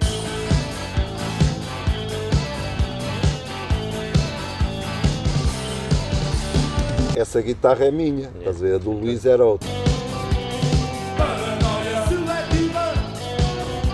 Aquele efeito, Yeah. estás a ver? Ah, então eu banquei lá e ele, ah, pá, pode experimentar e coisa. Olha, nós ensaiamos ali no Campo Mártires da Pátria, na, na Galeria Monumental, que ainda existe hoje, ainda hoje existe. É uma cena de. Uma, só que agora está tudo remodelado, tudo arranjado. Na altura aquilo estava em ruínas, estava tudo, tudo partido. Aliás, há uma sessão de fotografias que nós tirámos lá que vê se nós estamos em cima de umas pedras e o caralho. Então eu fui lá ensaiar, tipo um ou dois dias depois, só com a guitarra. Eu não tinha amplificador na altura, só tinha uma guitarra. Já tinha uma, uma, uma Ibanez modelo Les Paul preta. Eu agora tenho uma Les Paul Gibson mesmo preta. Mas na altura não, não havia dinheiro para uma, uma Gibson, tinha, tinha uma, uma Ibanez, que era fixe. Foi a guitarra com que eu gravei o primeiro dos pés, do Veneno, e o primeiro dos Censurados. Ah, mas depois vendi essa guitarra. E então, eu apareci lá na, na, na, na Galeria Monumental, no Campo Mártires da Pátria, não sei se sabem onde é. Sim, já passei É lá. ali perto, não muito, mas perto do Hospital de São José, mas na parte de cima, quando pronto, é ali, há ali um jardim grande, é o Campo Mártires da Pátria, é como se chama.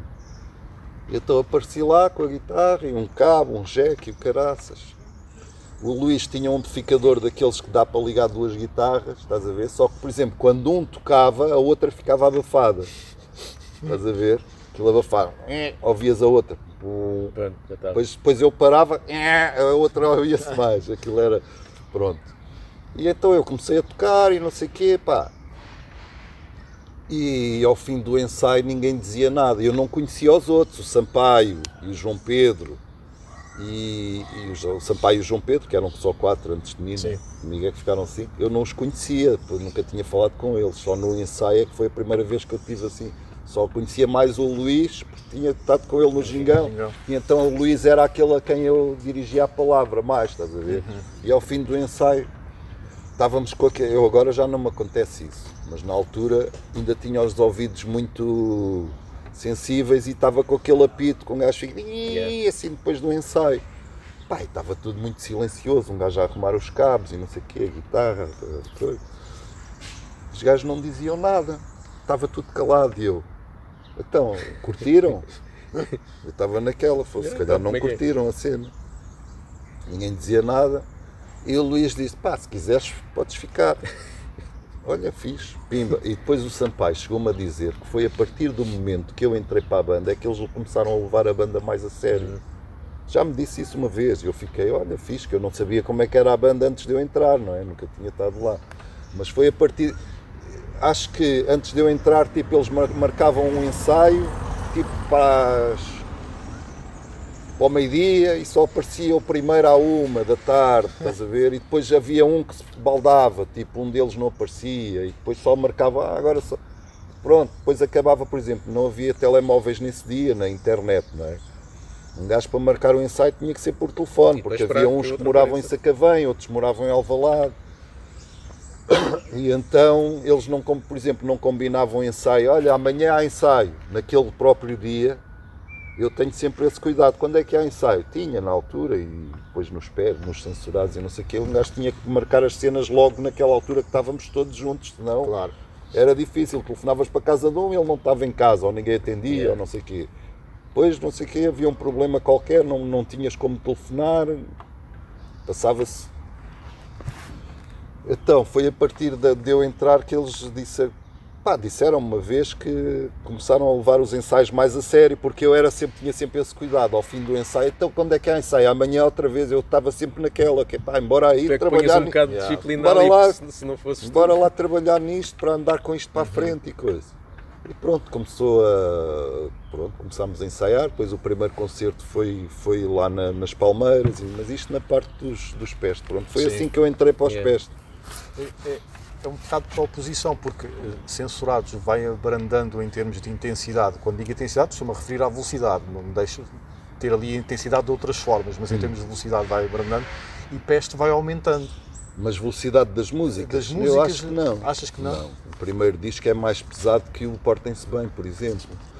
Isto na mistura. A mistura do Portem-se Bem é mais suave, está mais polida. Hum. Está mais limpo o som. Está mais limpo. Mas músicas como Chuta Cavalo, Chuta Cavalo, É- é- mas tipo também de- se fores ouvir o Veneno, também é música Veneno, também é. Pronto, podes ter um bocadinho de razão aí, mas pá, eu gosto muito dos dois discos, Sim, sim, sim. desses dois, pronto, foram os que eu gravei, não é? E eu sei que tanto um como o outro podiam ter a, mesma, o mesmo, a mesma sonoridade se fossem, se fossem produzidos os dois pelas, pela mesma pessoa, estás a ver? Ah, pronto, chuta cavalo pode ser um bocado mais rápido, não É sei mais hardcore. É mais hardcore. Mas depois também tem outras músicas, ah, acordas pela manhã, também é mais. Sim, sim.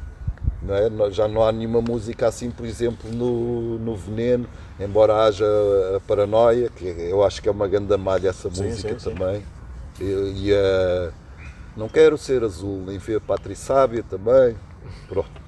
Essas músicas, se tu fores ouvir, têm, têm certos, certas parecências com coisas dos Clash. Há uma música dos Clash que é o I've been running, police on my back.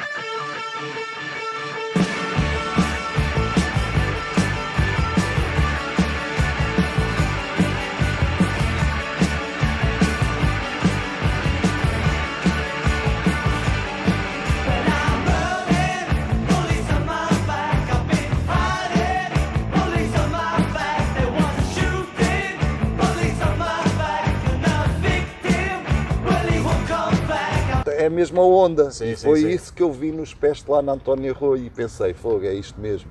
E depois levei a minha parte dos peste, tu quando dizes, ah, o segundo disco dos censurados, o Confusão, já, já tem ali uma composição um bocado diferente. É só eu já a compor muitas coisas, eh, por exemplo, eh, a Venenosa é minha, a letra e a música. Vaqueando, ah, tem aquela cena mesmo à clash. tá, tá, tá, tá. Vaqueando pelas ruas, sem saber o que fazer. O futuro é escuro, o passado é para esquecer. Estás a ver? Sim. O Americano Gordo também é a minha a música e a letra, também tem umas cenas que podem parecências com Clash, estás a ver? Pronto, é a minha influência, uma, uma da, e Ramones também, pronto. Ramones também, também gosto. E depois, da parte dos outros músicos, havia outras influências, não tanto de Clash, mas do Ribas era de Ramones e Dead Kennedys e, e outras bandas. O, o Fred gostava, gostava muito de hard rock, de cenas de hard rock também, mas também de punk. Sim. O Samuel também tinha vindo lá do, do- do- da vossa margem, ele tinha morado lá antes e conhecia muito pessoal do metal e não sei o quê, aquela Suicidal Tendencies e cenas assim, Metallica e coisa. Pronto, e foi essa junção toda desses quatro gajos que fizeram censurados, pronto. Provavelmente as Com o Ribas no topo, pronto, o Ribas foi... Eu não, eu não, Era, era, era, pronto, era a voz, era a Sim, voz. eu, eu percebo a adoração ao Ribas e eu faço parte dessa equipa. Todos nós fazemos parte dessa equipa da adoração ao Ribas. Mas depois che- chegou uma altura que eu acho que, epá, calma. eh, Porque começou, começou começaram a surgir alguns comentários que eu vi-os todos, varri-os todos. Epá, eu percebo- Comentários? Eh, não só sobre o punk e, e em particular sobre o Sim, Ribas sim, sim, sim. que eu fiz, epá, está bem, mas calma, e o Ribas nunca se pôs lá em cima, as pessoas Não, é que o não, catapultavam para Claro, isso. claro. Tudo bem, mas e eu entro nesse espírito, eu, eu, eu cruzei-me uma vez e uma única vez com ele a caminho da Carbono Hum. e ele cumprimentou-me do nada, porque provavelmente já não estava, estava com os copos, com certeza, Yeah. pá, eu, fiquei, eu fiquei maluco, como deves imaginar. Yeah. Mas, pá, Não, mas gente. pronto, pá, eu, eu, eu eh, como é que eu hei de dizer? Num país em que não, não a música rock e principalmente bandas como nós não, não são, não eram e não são va- validadas, não é? Não, não dão muito valor, não, tu, por exemplo, é raro ouvir.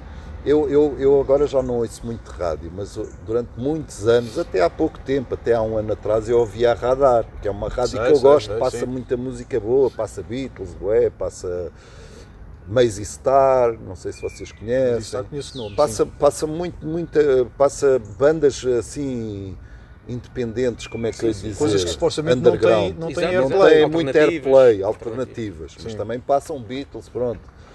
E, e Clash também passam muitas vezes, estás a ver? E eu ouço. Mas eu, eu, há uma coisa que eu reparo, é pá, nunca passam censurados ao pesticida, por exemplo, ou chutes até, quase. Pá, podem passar uma vez ou outra chutes, mas não passam, é uma cena que não valoriza, é um país que não valoriza a sua própria, as suas próprias bandas. Acho que podia haver assim um bocado mais de. Não é estar a, a falar do passado, mas são bandas que ficaram, que, pá, que era bom até haver se calhar um programa.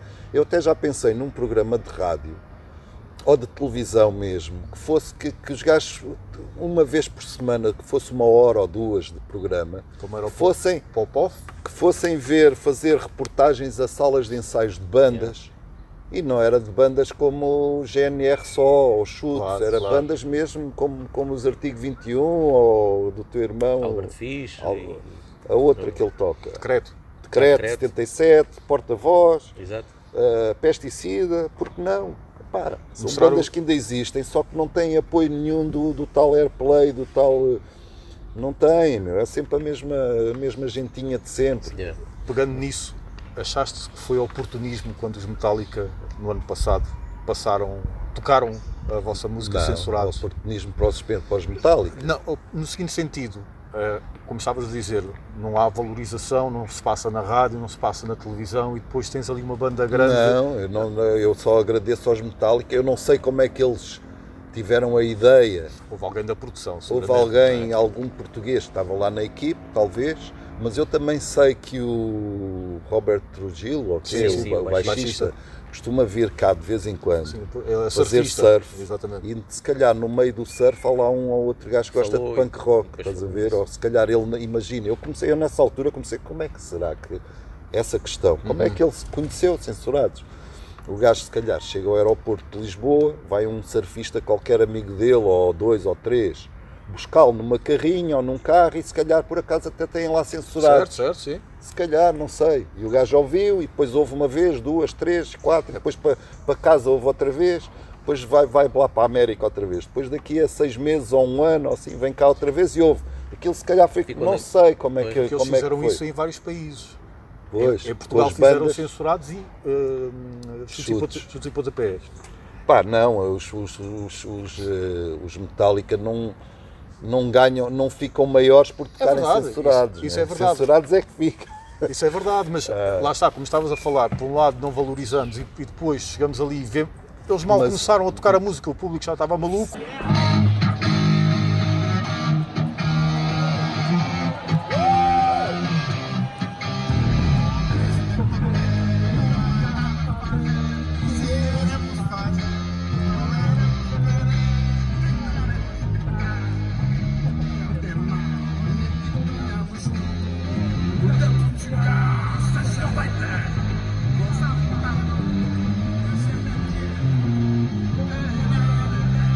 Mas é assim, não valorizamos, é, eu estou a dizer, as nossas rádios, os nossos meios Ok. de comunicação, não é os Metallica que nem sequer são portugueses, não é? Isso Estás a aí- falar das altas patentes, por assim Estou a dizer. falar da RTP, de, pá, que podia haver um programa, nem que fosse na RTP2 à, às 11 da noite, à terça-feira ou à quinta ou não sei o quê, durante 3 ou 4 anos ou mais, era uma grande ideia fa- fazer, irem o que está, por exemplo, o título, o rock se faz por cá, e que fosse, não era passar telediscos, era ir às salas de ensaio ou fazer entrevistas com o pessoal que Certo, a certo, banda, certo. por exemplo, comigo, não sei, pá, ou com o Tim, ou com, ou com o Sampaio, ou com o teu irmão, ou, ou com o outro teu irmão, ou, pá, com, com esse pessoal todo. Esses programas Yeah. existem. Nunca mais Mas nunca acabava, acabava matéria, Há não é? sempre, há Porque há, há bandas a acabarem, há outras a começarem, há músicos que já tocaram aqui e ali, há, outro- há músicos dos anos 80, dos anos 90, de, pá, Yeah. havia e muita gente ia gostar, mas não há. Esses Há programas aqueles existem, mas estão na internet. É? Esses programas existem, mas estão na internet porque é o único sítio onde as pessoas podem ser livres Pois, e podem exatamente. fazer as coisas sem esperar audiências. Exato. Não dependem de audiências para elas existirem. Yeah. Epá, e pronto, e, e pronto, essa em relação à confusão foi, foi isso que foi um bocado também a minha cena também, a cena do, do da mesma música Confusão. Isso tem um bocado a ver, se vocês forem ver, essa música quase ninguém sabe porque pronto, mas eu sei porque a malha do, do Chuta Cavalo fui eu que fiz assim, aquela.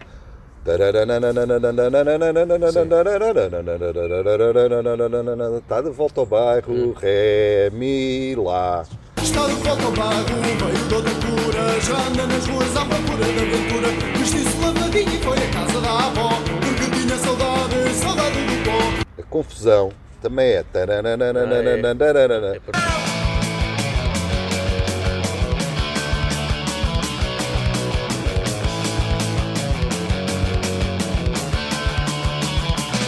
Ninguém repara nisso, ok, mas eu ok. sei que eu, tô, eu fiz as duas malhas, estás a ver?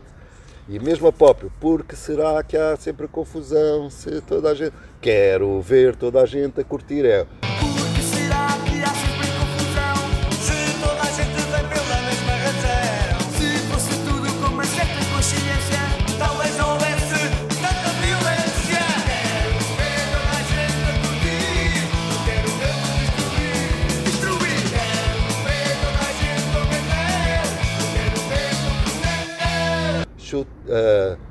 tá de volta. Pronto, esta do- dos censurados tem quatro notas, a dos pés tem três, Yeah. mas é Mas uma base subida é- parecida. Está de volta ao bairro, veio outra cura Já anda nas ruas à procura da aventura Vestiu-se lavadinho e foi à casa da avó Porque tinha saudade, saudade do pó Já tentou matá-la,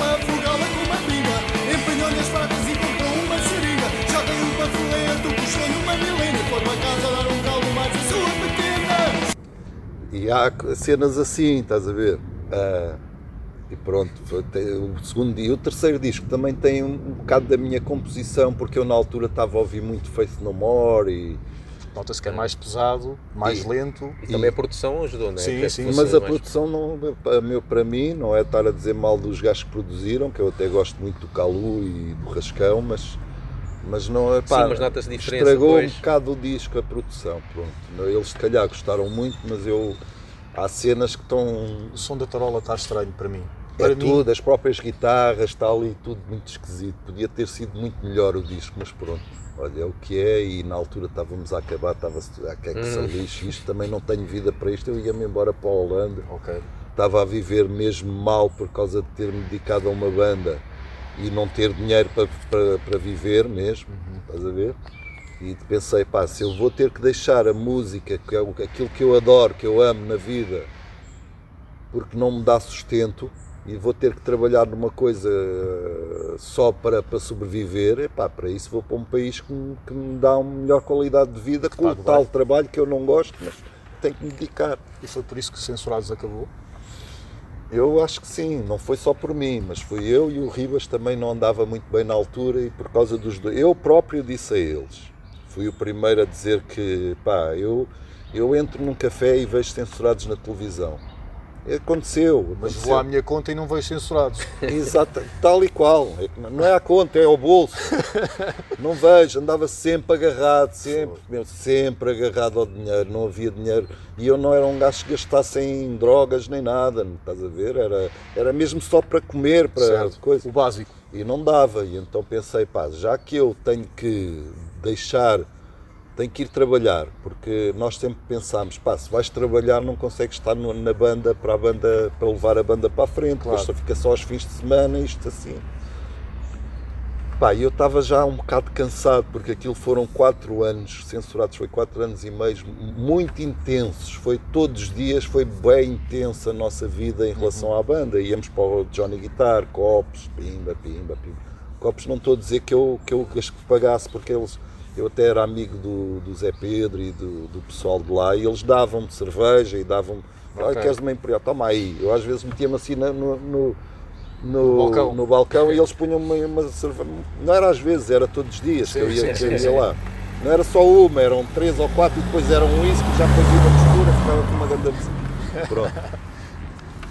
Mas depois essa cena, no dia seguinte o gajo estava de ressaca, estás a ver? Mas depois íamos outra vez. Foram quatro anos muito intensos que era só aquilo. Era só vida de música, sério. Não é como agora que eu tenho porta-voz e um gajo só se junta para ensaiar ou para tocar ao vivo. Ou Então agora com o vírus, não, nem uma coisa nem outra. Agora não há nada. Nós em Censurados estávamos todos os dias juntos, era uma banda a sério, estás a ver? Era uma banda mesmo como, como posso dizer, como os Clash ou como os Ramones, que estavam, ou estavam a ensaiar, ou estavam a dar uma entrevista, ou, estavam, Certo. ou iam sair juntos para os copos, mas iam juntos. Podíamos não ir os quatro juntos censurados, mas ia eu, por exemplo, eu e o Fred. Depois daqui a bocado aparecia lá o Samuel, depois aparecia o Ribas, ou vice-versa, pronto, ou chegava lá, já estava lá o Ribas, ou assim. Pá, sempre de metro, não havia cá carrinhos, não havia carrinhos, pessoal era, era, E era a socapa, E uma cena que para mim faz censurados ser uma banda verdadeira e, como é que eu hei de dizer, uma banda que, que diz coisas de crítica à sociedade é porque nós passávamos por isso. Pois, nós estávamos a, a viver aquela. Não éramos uma banda que trabalhamos ali no, no Imperial State, State Building ou no não sei quê, ou num escritório e tenho um ordenado de 1500 euros, Certo. mas depois tenho uma. Eu gosto de punk rock porque é muito louco, tocar numa banda de punk é, é bué fixe, é dizer. Porque se tu se tu estás a criticar a sociedade, é porque esta sociedade não te deu aquilo que tu, que, que tu precisas. Ora, esses gajos que trabalham em, em- Mas isto é mesmo a minha filosofia do punk rock, é isto. Esses gajos que ganham 1500 euros e estão no escritório, num computador, e ganham bem, relativamente bem, e têm uma vida sem problemas financeiros, estão a criticar a sociedade porque se a sociedade Yeah. lhes deu aquilo que Exatamente. que eles têm. Não têm razão Então, mas- para Um gajo que viva na merda é que tem razão para, para criticar. Pode falar com propriedade, com conhecimento de Ah, causa. agora estar a dizer "Ei, isto está mal, isto está mal, e depois vai para o Mercedes, epá, o Mercedes é um carro de, de, de alta gama, meu. Mas deixa-me deixa contrapor com, com algo que eu sempre achei irónico e o Samuel fala disso num, num dos tais documentários Sim. eh, punk. Que ele diz que se virava para o Ribas, ou Ribas, tu és Beto, tu és de Alvalade, Está bem, tu eu sei vives disso, com a tua mãe, eu sei disso. andas a cavalo, tens um, vais lá Eu para o sei picadeiro em Não, Alvalade. eu Acho que isso, Não, ele, não sei se diz que anda a cavalo ou que sabia montar, porque ele ia ajudar no picadeiro que há Olha, em eu Alvalade. isso estás-me a dizer que eu nunca Eu, soube eu, eu disso. procuro o documentário depois Tá eu mando essa parte. E ele dizia-lhe, tu és Beto, moras em Alvalade. Pronto, E é um, é boca- é um assim. pouco irónico, e eu não estou a dizer isto, estamos aqui na Boa Ondas, é só Sim, pôr um sim, bocadinho, sim, um, pouco, sim. um pouco o dedo Eu na ferida. sei, eu acredito, eu sei disso. No fundo, mas eu esse sei, meio- mas eu próprio já disse isso. Ok, ok. Mas Muitas punks de, que andam aí são de Alvalade.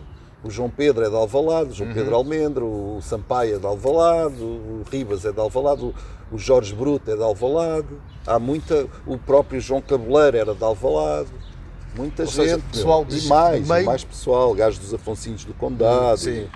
Pessoal de meio privilegiado, é que lhes, por terem essa Exatamente. rede de segurança, é que lhes permitiu. Sim, É essas- eu não não sou era o teu caso. caso, claramente, O caso é, é mais real mesmo. Exatamente. E, e é uma das coisas que faz a banda Censurados ser verdadeira, não ser um, um flop, uma...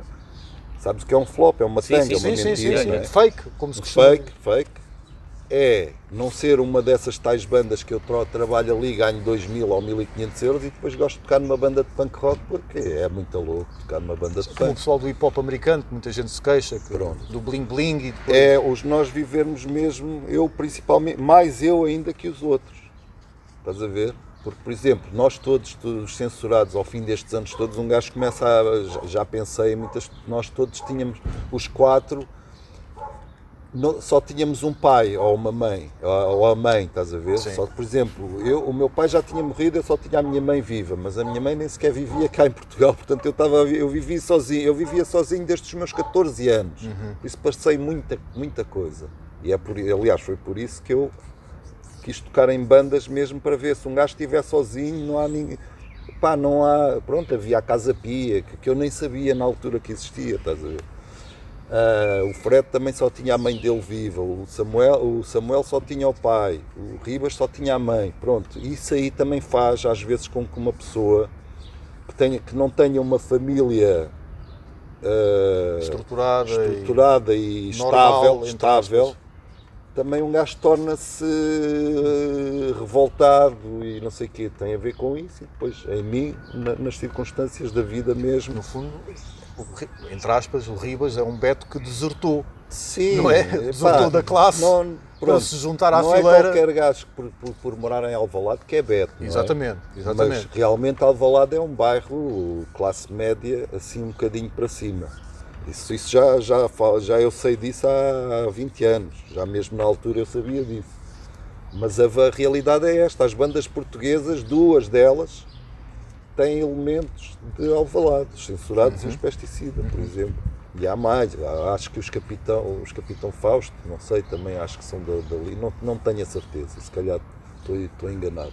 Mas há mais bandas, o João Cabeleiro era de lá, os Capitão Fantasma também tem o Jorge Bruto, ah, o João Pedro Almendra, há mais, mais músicos pá, por ali.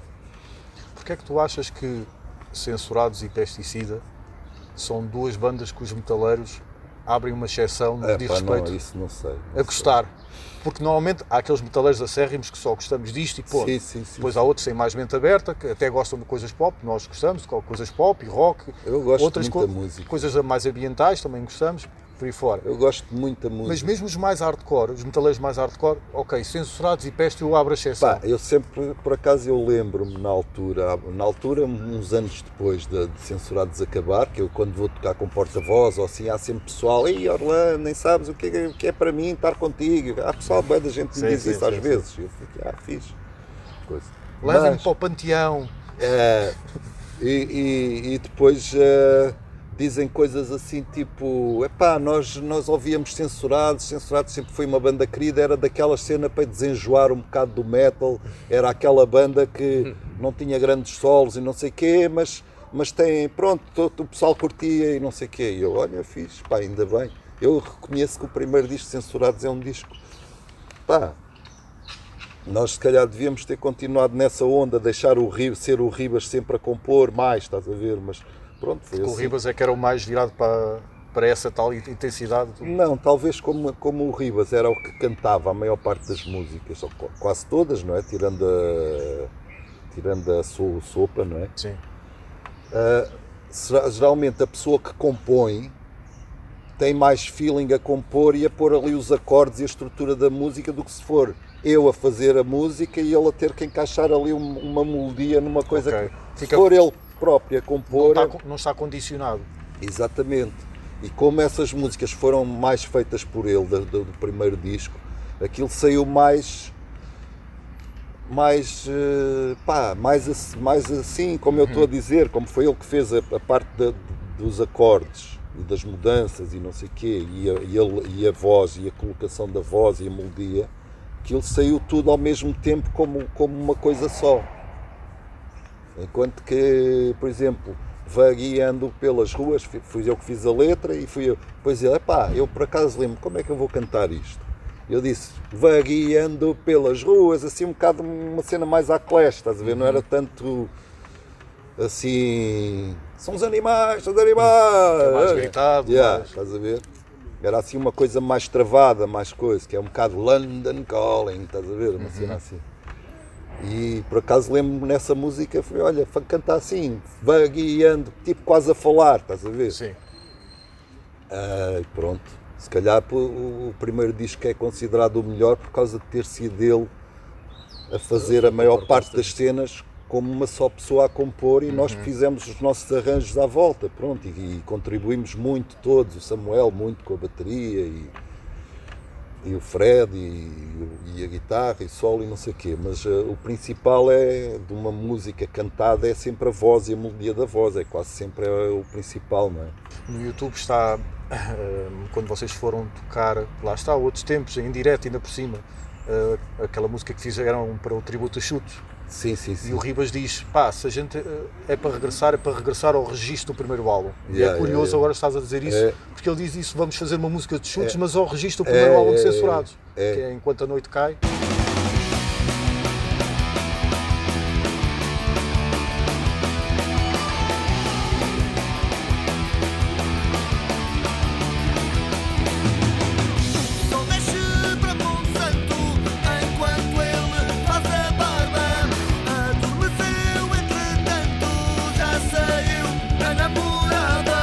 É assim, nós na altura, isto agora é fácil de uma pessoa estar a falar, é, é, é como os, eu já vi muitos, muitos documentários dos Clash e dos Beatles e, e coisas, mas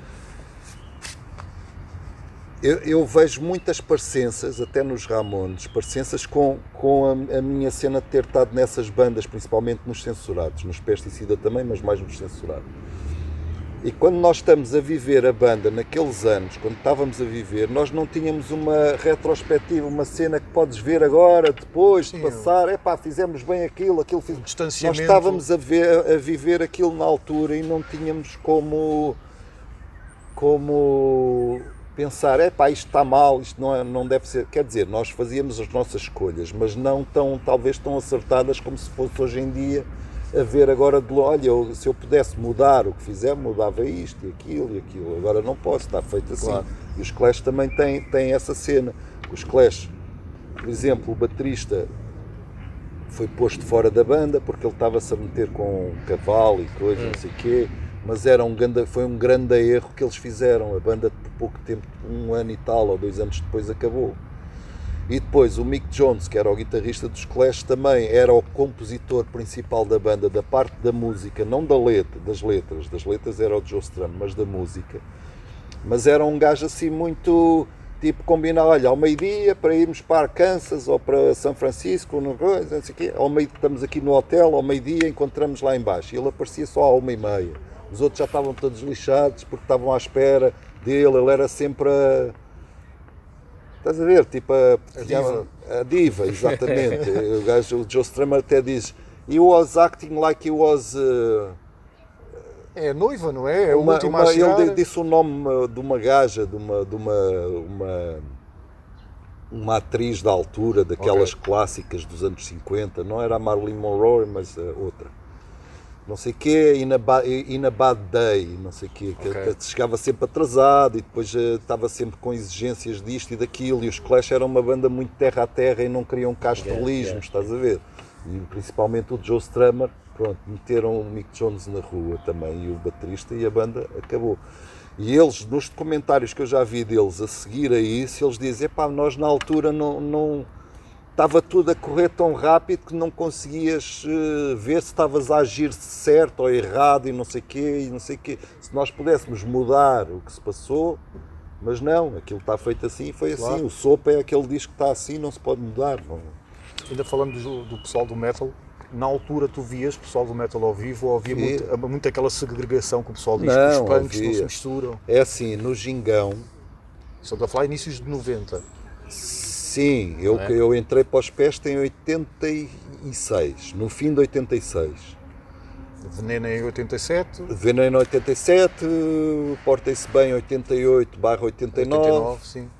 e depois eh, fiz ainda uns concertos da turnê, que não houve turnê nenhuma do Portem-se Bem, eram os concertos que apareciam, e depois saí dos pés porque já não estava a curtir a onda lá, de, pronto, o ambiente dentro da banda. Aquilo, também, mais uma vez, se nós pudéssemos ter visto de longe, tinha se calhar mudado alguma coisa, mas um gajo tem 23, 24, 25 anos, está ali a viver uma cena de copos e de gajas Exato. e de concertos e bandas e, e este e aquele, não sei o quê, e, e muito, muito, muito álcool e coisa. E, pá, e não, não, não para para pensar um bocado, olha, pá, e agi mal naquele ensaio, ou disse aquilo que não devia ter dito, ainda hoje um gajo às vezes tá, podes dizer uma coisa e depois fica assim, é pá, não devia ter dito aquilo àquele meu amigo, porque o gajo se calhar levou mal, saiu, mas não é? Yeah. Ainda um gajo já com 40 ou 50 anos eh, sai às vezes cenas assim. Agora imagina quando um gajo tem 20 e tal Yeah. e está naquela cena de copos e de loucura. Se vias pessoal metálico, metaleiros, Ah, nos via, concertos. via, era assim, eu ia Porque eu dizer. sempre ouvi dizer que havia muita segregação Havia- não, e havia não. mesmo um bairrismo. Não, é assim, eh, na altura quem gostava mais de punk era, mais, era mesmo mais para o punk e quem gostava mais de metal era mais para o metal. Mas eu ia dizer, no Gingão, quando eu comecei a parar no Gingão em 86, 87, aliás, aquela cena que eu vi os ténis do Luís no, no Gingão foi 86, foi no fim de 86, tipo em novembro, para aí havia mais punks na- nesse princípio, nesses primeiros 86, 87, 88, 89, havia mais punks no Gingão e no bairro Alto em geral. A partir de 89 começou a haver mais, no, no, no bar Gingão mesmo, Certo. mais pessoal do metal, era só pessoal boeda cabeludos e caraças, e eu, isto mudou. Mas eu dava-me bem com o pessoal todo, aquilo era tudo uma mistura, aliás, nos censurados, até o Fred também tinha um Pois canda é, cabelão é. e, o, Samuel também. Sim. Ah, e nos nossos concertos também ia pessoal do metal e, e punks e outros que eram só pessoal normal, não eram metals nem punks nem nada, era Pessoas estavam a tentar sobreviver aos dois gangues. estavam, ali. estavam iam ver porque ou tocávamos no bairro deles e era ali Ok. perto, olha, vamos lá ver, ou porque isto, ou porque pá. Eh, Havia tudo, mas havia um bocado mais eh, separação às vezes numa coisa ou noutra. Mas o pessoal das bandas dava-se bem. Só que pronto, eu quando via um metal ficava. Apesar de nós nos darmos muito bem na altura com os ramp, que era outra. Ah, ok, ok. Os ramp Sim, sim, é lá da bem. nossa margem. Eles até chegaram a fazer hum, ah, segurança a concertos. Há um concerto, a fotografia que vem no, na- na- no disco, na bolsa do disco do Confusão, Uhum. estou eu e o Ribas, acho eu, e o Fred, não sei, lá dentro, vem, Sim. vem uma fotografia ao vivo, ou duas, uma de um lado e outra do outro. O pessoal que está assim de costas são gajos dos ramp que estão assim no palco a fazer segurança num concerto nosso. Nós demos no Caixo Dré, era um concerto de graça, não se pagava, que era da Ainda Câmara. por cima, ui. Estava cheio, man, cheio, cheio, cheio. E eu, como nós estávamos no, no mesmo agenciamento que os Ramp, nós éramos amigos deles. Ok. E chegámos a tocar. Os Ramp chegaram a fazer primeiras partes nossas, nós já tínhamos um bocadinho mais nome que eles. E Então eles fizeram uma ou duas ou três primeiras partes dos censurados, não em Lisboa, mas, Sim. Yeah. mas noutro aí para, para a província, não sei para, já não me lembro em, em que sítios. Talvez no Porto tenha sido um deles, não me lembro. E nós dávamos bem, eu dava-me principalmente bem com, o- com o Sapo. Era, pá, Ah, o Sapo sim. era um.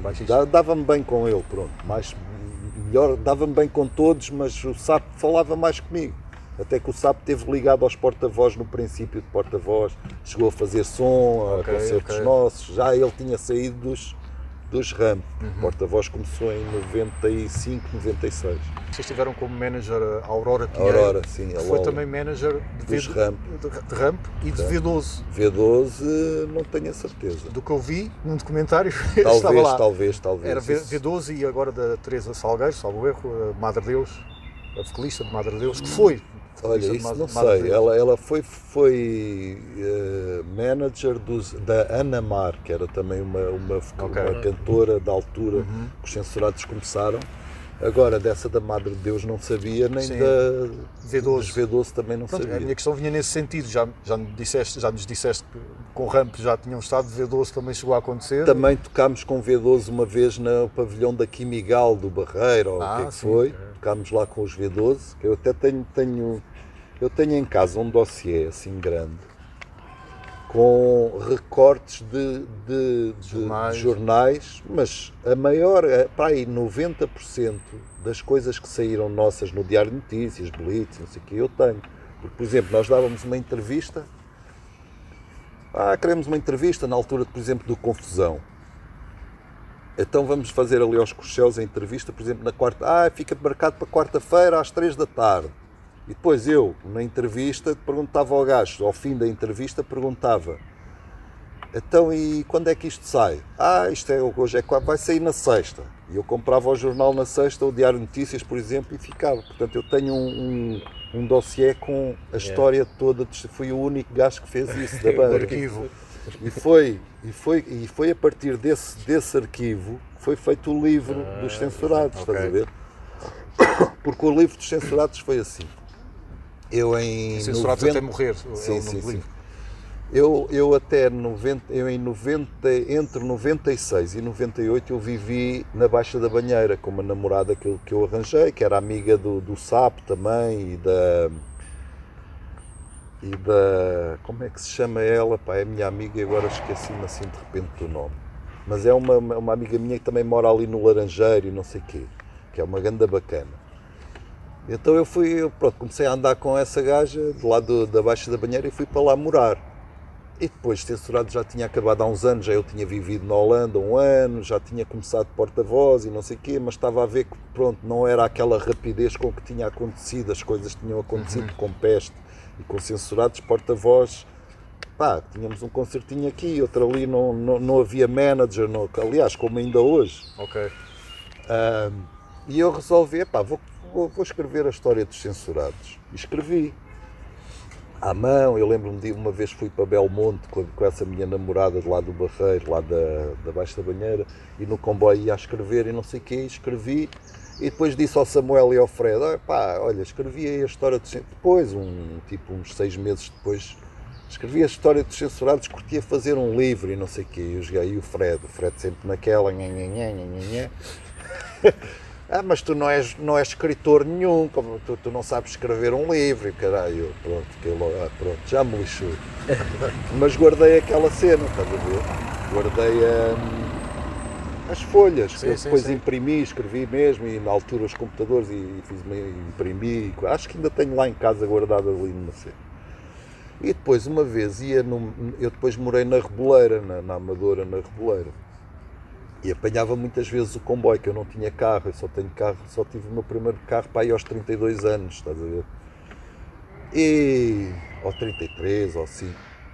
E então eu apanhava o comboio que eu morava ali perto da estação de comboios. E o gajo que é o Gil, que é do, das Ervas Daninhas, Hum, das sei, Ervas sei, Daninhas, eu encontrei o gajo no comboio e eu não o conhecia, não, mas ele dizia, e Orlando, ele reconheceu-me dos censurados, é pá, você- vocês têm que voltar, e que o Ribas ainda era vivo. Isto foi há, há 15 anos ou mais, ou mais, ou, ou, ou 18, que eu encontrei o, o, o Gil.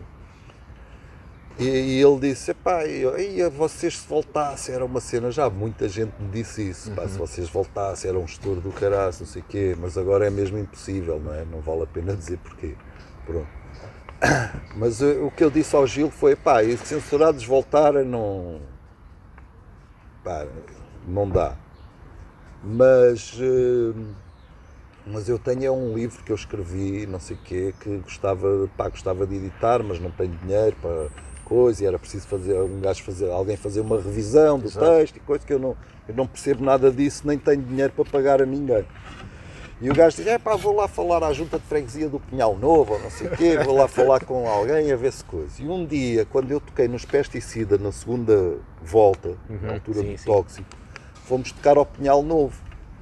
E apareceu-me lá o Augusto e o Renato, eh, não, o Augusto só, que é o. Até é dos, era dos erva, é, é amigo do Gil, não sei se era dos Ervas Daninhas, ou, mas o Augusto também tem uma banda, que é os Manifesto. Ah, e o Augusto apareceu-me lá com os discos dos Pestes censurados, os vinis, para eu assinar e disse: Epá, olha o Gil, eu conheço o Gil, e ele disse-me que queres fazer um, querias fazer um livro.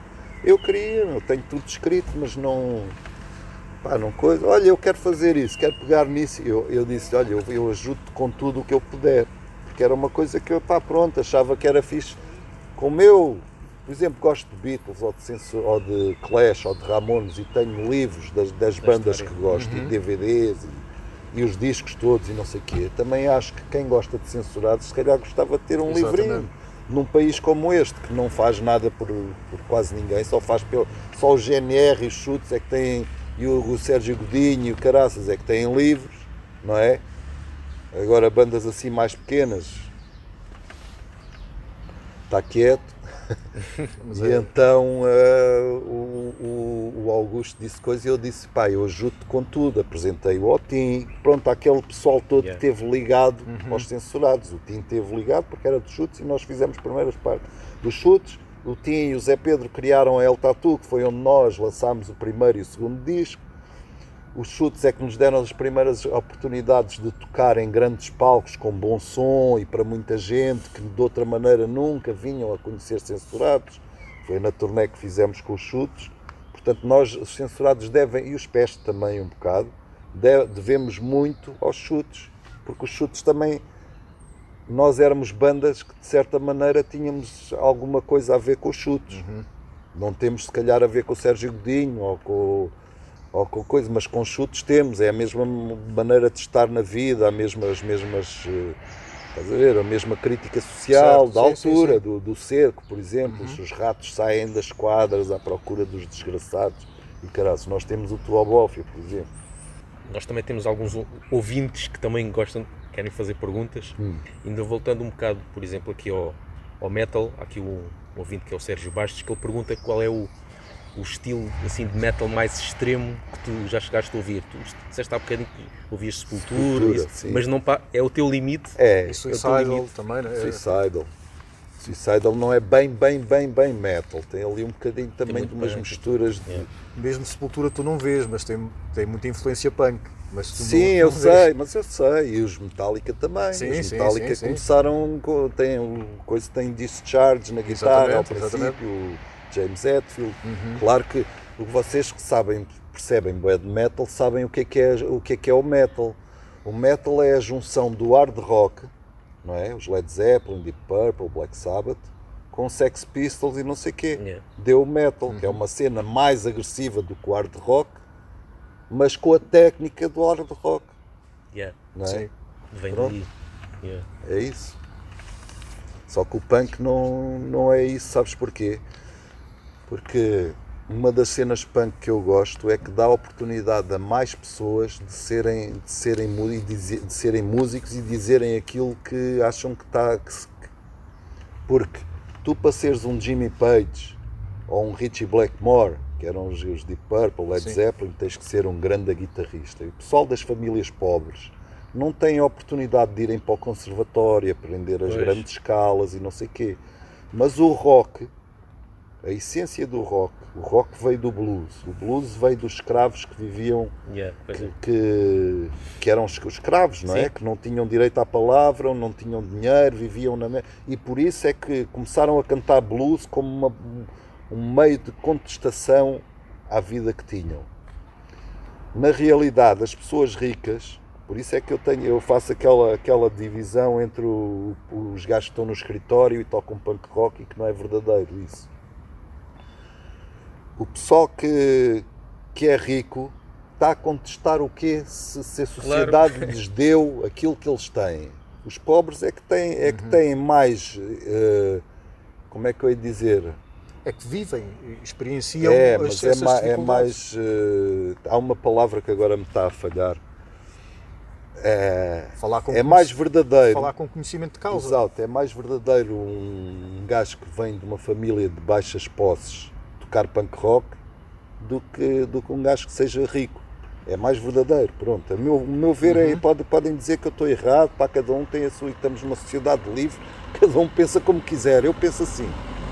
Ah, e os gajos para serem o. para serem o. um grande guitarrista, um grande, com uma grande guitarra, uma Gibson Les Paul. Eu hoje em dia tenho uma Gibson, mas só comprei há 7 anos. Mas eu já toco há 30 e tal anos. Mas só agora é que tive dinheiro também. Pronto, vivemos em Portugal e isto, o Yeah. dinheiro é escasso para, para muita gente. E não há, pronto, é mais difícil. Se calhar em Inglaterra tu com 500 libras compras uma Gibson Les Paul em segunda mão. Se calhar, não sei. E aqui é mais difícil, Yeah, principalmente para um canhoto, é mais difícil arranjar guitarras para canhoto e não sei quê. Pronto. E, em- e então, essas bandas todas de heavy metal, que são grandes guitarristas todos, lá os Dream Theater e os não sei quantos, e, Virtuosos. para mim, afastaram-se da essência do que é que é o rock, porque o rock é aquela, aquele pessoal que vive dos escravos, do pessoal que viveu mesmo na merda a sério, que eram, eram chicoteados, eram, eram, morriam e, e matavam a mulher e, e roubavam a mulher e bem, coisas horríveis que nós todos sabemos como é que era Yeah. aquela vida. E eles começaram a cantar o blues nos campos de, de algodão e não sei o quê. Foi daí que depois veio o rock and roll através de uma cara branca que é o Elvis Presley e outros, e esse Eddie Cochran que eu falei. Que eles e- dizem que o Elvis roubou a música. Exatamente, e roubou depois a veio os música. Beatles, tornaram aquilo universal mesmo. e depois vem os Rolling Stones, Jimi Hendrix, e não sei o quê. Pronto, vem tudo por aí acima. Depois o hard rock, Led Zeppelin, Deep Purple, Pink Floyd, Black Sabbath, eh, Nazareth, Uriah Heep, essas bandas todas e mais outras coisas. Depois apareceu o punk, não é? E o punk, para mim, veio a tornar outra vez verdadeiro, mais verdadeiro outra vez, a cena do rock. Porque aquilo já estava, tipo os Led Zeppelin, que eu gosto muito, epá, acho que foi uma grande banda, foi uma grande banda, Led Zeppelin foi uma banda que eu, que eu adoro. Mas, na verdade, eles já se tinham afastado da, da essência que o rock tem, porque eles, eles acabavam um concerto, metiam-se num- numa limusine e fugiam, iam-se embora e não sei o quê. Não, querem, não quer cá conversas aí com o público, nós somos Pois, umas grandes claro. estrelas, não sei o quê. E o punk não, o punk era ao contrário. Acabava o concerto, iam para o meio do pessoal e, e eram um igual aos outros, principal- principalmente os Clash. Os Clash então quando acabavam concertos, eh, iam, por exemplo, iam tocar a Glasgow, a, a, à Escócia. Havia lá os fãs, os gajos metiam-se num hotel, ficavam lá num hotel daqueles baratuchos, no resto de chão, eles abriam a janela do quarto deles para o pessoal, entrem aí, não façam barulho, entrem, coisa, para estarem ali nas gansas e coisa a noite toda com, com, o- com o público que tinha estado a vê-los. Isso é voltar outra vez a ser, a deixar de ser vedeta, a, a meter-se na mesmo, no mesmo nível dos outros Yeah. E, e coisa, que as bandas de hard rock já não tinham nada disso, eram era todos tudo. grandes, estás a ver? E o metal também, no fundo, é a junção das duas coisas. E acredito que até os Metallica sejam os grandes bacanas como pessoas, e eu, eu gosto, pá, os primeiros três discos deles são grandes discos mesmo, aquilo é Master of Puppets. e- mas o punk mesmo veio, veio a trazer outra vez a, a- a- a- a ge- genuíno, ser genuíno, o tocar rock e dizer, epá, nós criticamos isto, nós não somos mais que ninguém, não somos nenhumas vedetas, não sei o quê. Algumas bandas, eu não digo que sejam todas, mas algumas bandas punk vieram trazer isso. E, e outra coisa, a própria técnica de- de- para tocar punk é preciso muito menos do que para tocar metal. Tu se fores ver censurados e ramp, os ramp têm solos do caraças e grandes cenas que eu não consigo fazer. Mas para o rock, não é o rock coisa, é a essência do rock no geral, que para mim o heavy metal está dentro do rock também, faz parte do. O rock é, é uma coisa que daqui saíram muitas coisas. Primeiro o blues, não sei o quê, depois o rock. É o hard rock, é o não sei o quê, o heavy metal saiu também do hard rock, não é? O punk rock, Sim, pronto, sim, o rock é, Exatamente. engloba é isso o- tudo para mim. É essa cena que eu estou a dizer, se tu és muito bom e tens uma grande guitarra e não sei o quê, já não, parece que já não pertences ao pessoal que está oprimido na Yeah, sociedade, yeah, não é? Já, já pertences a uma classe assim dos, da nata, de- dos tais de Alvalade e tal, estás a ver? Eh, e é por isso é que eu acho que o punk rock é mais genuíno na essência do que é que é tocar rock, porque o rock ao princípio era sempre foi, ainda hoje, pessoal vê há aí pessoas que veem, e esse gajo todo vestido de preto, não sei o quê, é sempre um tipo marginal, não é? Um gajo. E o rock sempre foi marginal, eh, marginalizado pelo, principalmente pelas high class, pelo pessoal da, aquele pessoal mesmo rico, aquele Sim. pessoal mesmo coisa, "Ei, isso é só droga, isso é coisa, não te metas nisso, vai, mas é tirar um curso de engenharia ou não sei o quê, não sei o quê, não é? que é um, um dos temas de porta-vozes, fala disso mesmo, não quero ser, algo do género, não quero ter um- mais um trabalho. Sim, essa letra é minha, não vou ser assim. Exatamente, é isso mesmo. Essa é a letra número um de esporte para mim, é o Sim. nome do primeiro disco. Horas infinitas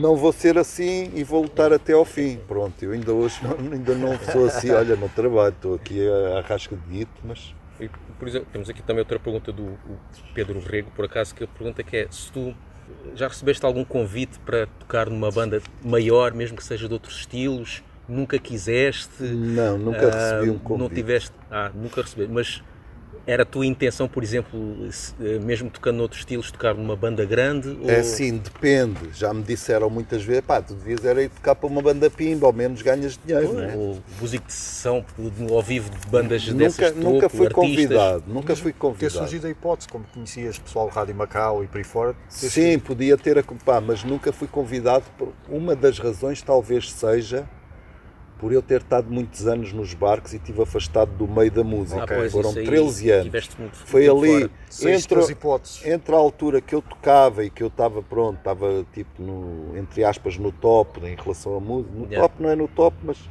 pronto, estava aí na, na onda, no meio, não é? No Johnny Guitar e não sei o quê.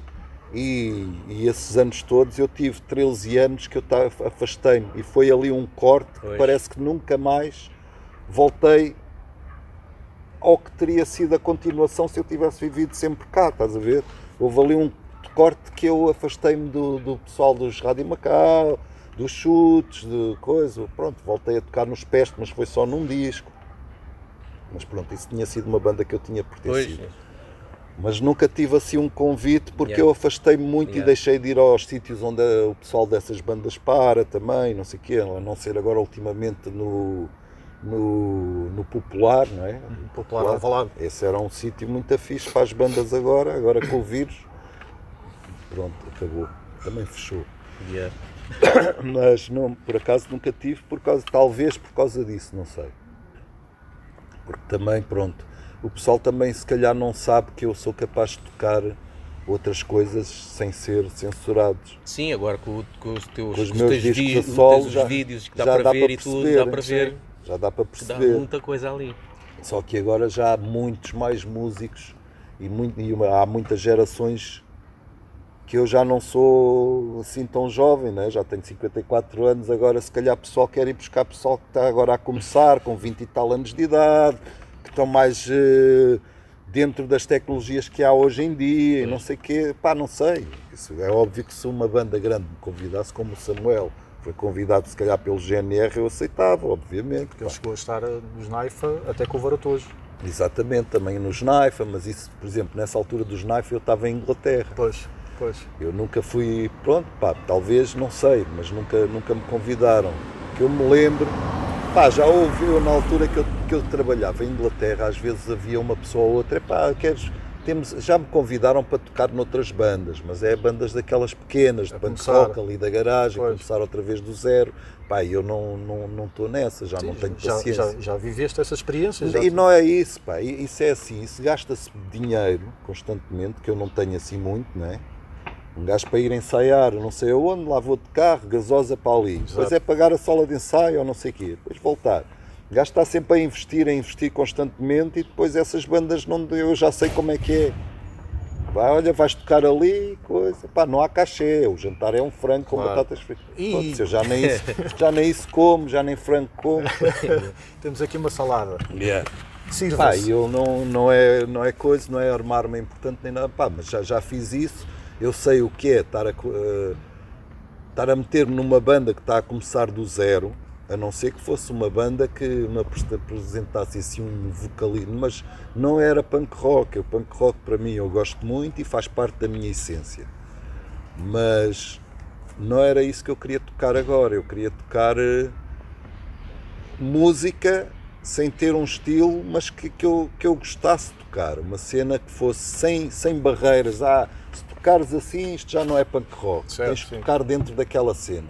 Se tocares assim, isto já não. Era, era o que nós quiséssemos. Que é, que é um bocadinho estás, o que É o estás que eu a fazer. estou a só. fazer, exatamente. É, é as coisas que me, que me saem.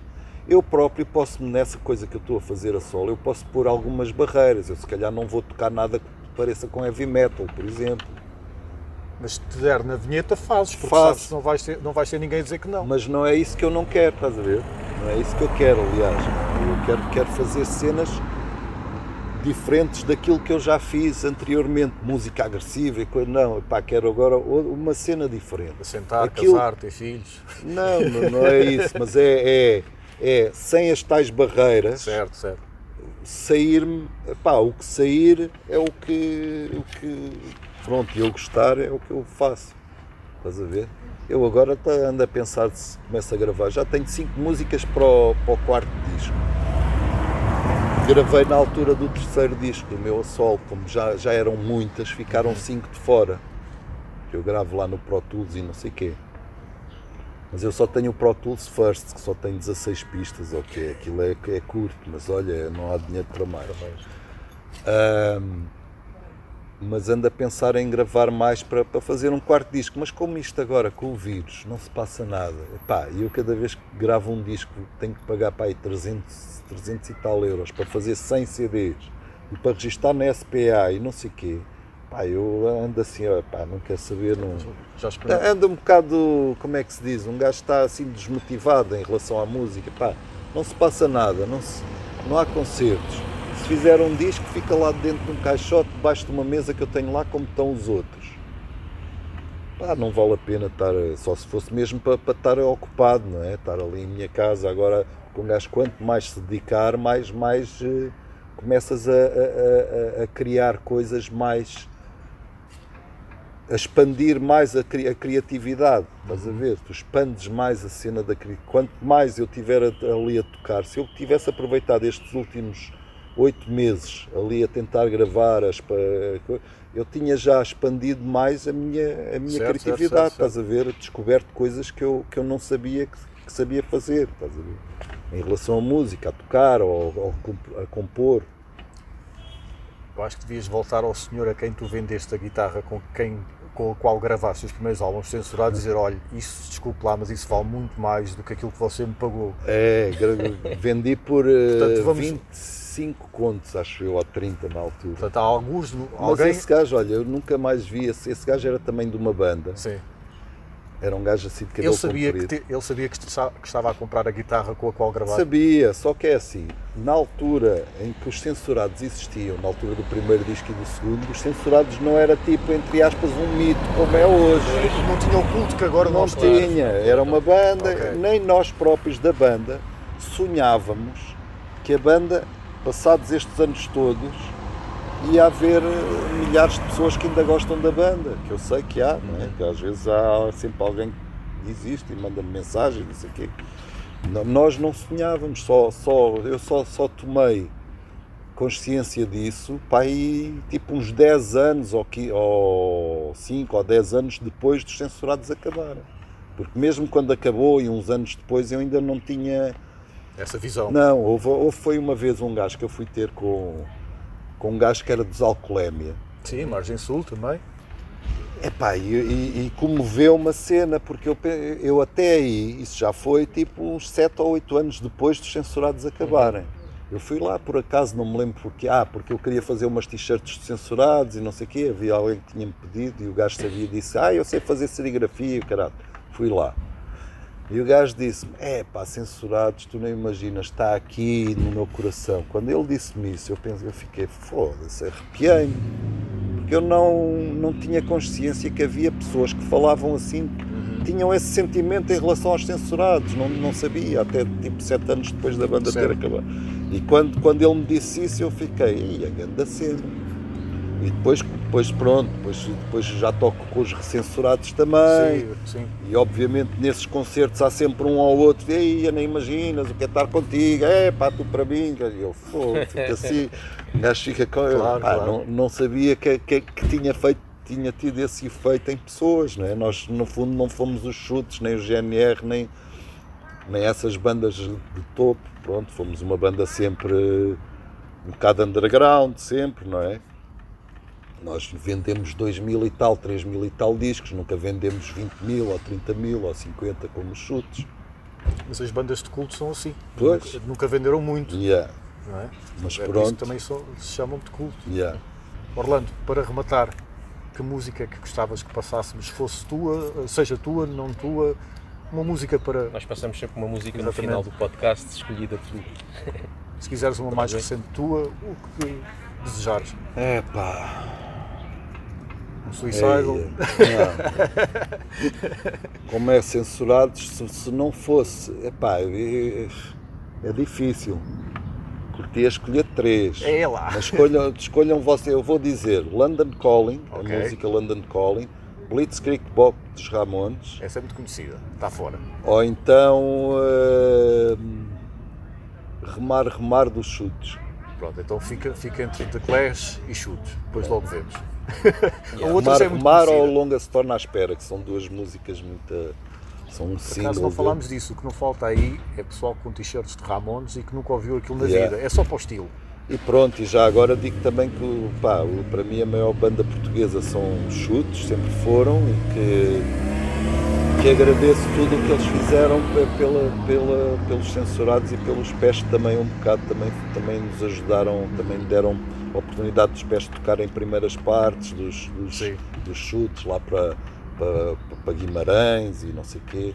Sim, porque a- ideia, que a, a imagem que a gente tem de chutes é, é mais recente, que, que é um bocadinho sempre arroz. Sim, é? sim, sim, mas os chutes têm uma coisa.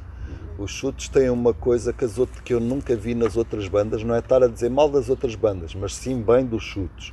É que os chutes ajudaram mesmo muitas bandas a, a- conseguirem ganhar dar, nome. dar oportunidade. Dar, mesmo. quando, quando eles, quando a eles próprios ninguém lhes deu. Certo, certo, certo. Estás a ver? A eles próprios foram eles que, que foram conquistando e subindo por eles. Mas quando eles chegaram a um certo patamar, eles foram dar a mão a outras bandas que precisavam de ajuda ou que com ajuda iam, iam ter eh, Exposição. exposição e eles fizeram isso, a censurados, Pesticida, Lulu Blind, Ramp, eh, pá, e mais bandas que eu agora não fizeram isso, estás a ver, sem, sem, eh, sem, sem ganharem nada com isso, era só mesmo pela boa onda dos, Uhum. Certo. dos músicos da banda.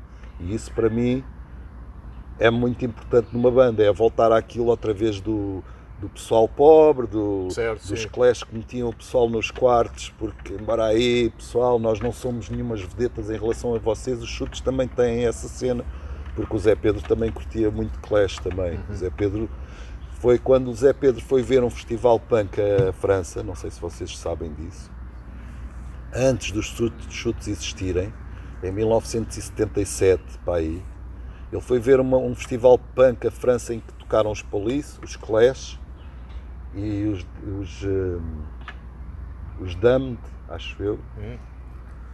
E o José Pedro ficou, curtiu muito os Clash e quando ele chegou cá disse, epá, eu quero fazer uma banda, coisa e não sei o quê. Só que eu imagino se na altura dos censurados e dos pés de Portugal era como eu imagino na altura dos chutes, Pois que era é. 10 anos antes. Yeah. Isto era mesmo. Era uma bimbalhice do caraças, mesmo em relação a Lisboa, quase, não é? Quase ninguém se tinha uma bateria, não havia lojas de instrumentos, quase. Quase, epá, era tudo muito. Estávamos no princípio, pronto, aquilo que se tinha passado há 15 anos atrás em Inglaterra, estava-se a, estava-se a passar cá 15 anos depois e, e de uma maneira muito mais pequena do que a Inglaterra, porque a Inglaterra foi, por exemplo, os Beatles arre- arrebentaram com tudo. Tanto a Inglaterra, América, coisas. Nós nunca tivemos em Portugal uma banda que fosse sempre conhecida a nível mundial. Houve um- uma ou outra, tipo a Amália Rodrigues, mas não é do rock. É uma, é uma música de raiz portuguesa, mais de Lisboa e não sei o quê. Houve os Madre Deus também andaram aí Sim, por aqui, também. por ali e tal, mas não foi um estouro como os Beatles foram. Não há nada em Portugal que tenha sido assim, porque a língua inglesa é universal e a portuguesa não é Pois, tanto. não é? E pronto. Por acaso não, te- não te perguntei, mas sempre tive esta, esta ideia de que, de certa forma, o, o punk muitas das vezes foi explorado e serviu de rampa de lançamento. Por exemplo, tu falaste agora dos Police e eu lembrei-me disso. Os Police tinham influências punk, até Hum. Sim, porque eles surgiram nessa banda, altura. Police. E eles surgiram nessa altura. Um bocado depois. Os Police já fazem parte da New Wave. não é Sim, da ah, punk. ok, certo, certo. Já é um bocadinho, não é tão É agressivo, é, mais depois, a limpinho. New Wave é assim. Vocês sabem, mas pronto, eu, eu também vivi muito isso. Uh, as ban- grandes bandas da altura, pronto, Sex Pistols, Clash, Ramones, não é? Ramones é considerada a primeira banda punk por muita gente. Foi, foi a partir dos Ramones, quando os Ramones foram tocar a primeira vez a Londres, é que muito do público que estava lá, que não era muito, o- a primeira vez que eles tocaram lá estava pouca gente, mas tipo da- do público que estava a ver os Ramones surgiram três ou quatro bandas que depois se foram eram os Clash, os Sex Pistols, saíram, Isso é engraçado. os gajos foram ver os Ramones e disseram, é pá, temos que fazer a nossa versão Exato. do punk, mas é com o UK, com o Anarchy in the Sim, UK sim, e sim. coisa, e não sei quê. E os próprios eh, Joy Division também vieram de ver, foram ver os Clash uma vez lá em Manchester, que eles eram de Manchester, os Joy Division, e eles viram, epá, estes os Clash são uma banda que inspiram um gajo e, e nota-se que é, se eles conseguem, nós também conseguimos. É a tal cena de não haver uma cena de aí são ídolos, eu nunca vou conseguir fazer aquilo que o Jimmy Page faz. Não, aquilo que o gajo faz, eu, eu acho que também consigo fazer. Estás a ver? Mais próximo, mais, mais próximo do, do pessoal, estás a ver? É isso que eu gosto no punk, é mais, mais para todos, não é só para uma elite. Estás a ver? E então, hum, Estava a falar dos Police porque Dos Police, o primeiro álbum nota-se muito ali muito punk. sim, E há N bandas os dois, eu tenho os dois primeiros álbuns dos Police, são ganda malha os dois discos, são mesmo. Os Psychedelic First também são uma banda que eu gosto. Os Stranglers também são Sim, uma ganda banda. Os primeiros discos são uma ganda malha também. Ah, mas depois apareceu essa New Wave, que depois ramificou. New Wave é Pretenders, Police, B-52, ah, Psychedelic First, Simple Minds também um bocado, Ok. U2 também. Sim. E depois E tu são grandes fãs, Ramones. de Ramones e dos Clash também. E se tu fores à procura de cenas de que quem, quem entregou o Wall of Fame, a cena do Wall of Fame, não sei o quê, aos Clash foi, foi o The Edge, foi o Edge do, dos YouTube. Ok. E ele disse, é pá, quando nós fomos ver, ele diz, ele diz mesmo sinceramente que os Clash para ele são uma, uma inspiração incrível. Se não houvesse Clash não tinha havido YouTube, por exemplo. No entanto, os YouTube tornaram-se uma banda muito maior que os Clash. É? Estratosférica mesmo. É. Os Clash só duraram 5 discos, os YouTube já têm não sei quantos e já, são, já apanharam Já outra cena. demais. Já têm demais. e pronto, e, e- e depois há outras bandas, depois surgiu também aquela parte mais, mais dark, que era os Cure, Joy Division também, O vanguardista, o. Vanguarda, que também é um bocado, também saiu do punk, mas uma cena mais dark, mais tristes, mais Sim. não sei quê, mais Melancólica. mais Sim. melancólico, não sei o que, não sei o que mais. E, e o, o- os Police, pronto, saiu depois, é uma, é uma ruptura um bocado. O punk veio fazer aquela ruptura do que estava a vir do hard rock, que era só, tinhas que ser uma grande cena e não sei o quê. Mas, ah, os Talking Heads também, fazem parte de- do New Wave, mas da parte da América, eram os americanos. E pronto, pá, foi, foi o que surgiu assim, foram grandes bandas dessa altura que, Porque eu vejo, muitas das vezes eu vejo o punk como, estás a ver aquele rapaz ou aquela rapariga que teve um relacionamento durante muito tempo, Hum. acabou, depois tem um namoro, só o que lhe chamam de rebound, só para, para Sim, depois sim, fazer sim. a passagem para Mas outro há- namoro a há- sério. há- E o punk parece que serviu muitas das vezes desse rebound, só Epá, para... Não, porque ainda hoje em dia o punk influencia, ainda hoje. Há influências de punk sem tu saberes que estão lá. Até tipo aquela cena dos humanos, aquela cena que fizeram aquelas versões do, Ah, do, do Variações. António Variações, Variações. Aquilo tem cenas que parece, se tu fores ouvir, quer é viver, aquilo parece uma música New Wave Yeah. que o New Wave veio do punk. Se tu ouvires a- o som da guitarra que está lá, acho que é o Raf, o Nuno Rafael, que pertenceu aos pés também. Sim, sim, sim. Aquela guitarra parece uma Telecaster, não tenho a certeza se é ou não, mas parece. Aquele som podia ser um som que está no. Tu só vires isso, vais ver, aquele som parece som dos Police. Não diga a música toda, mas da guitarra em si. Estás a ver? Vou viver até quando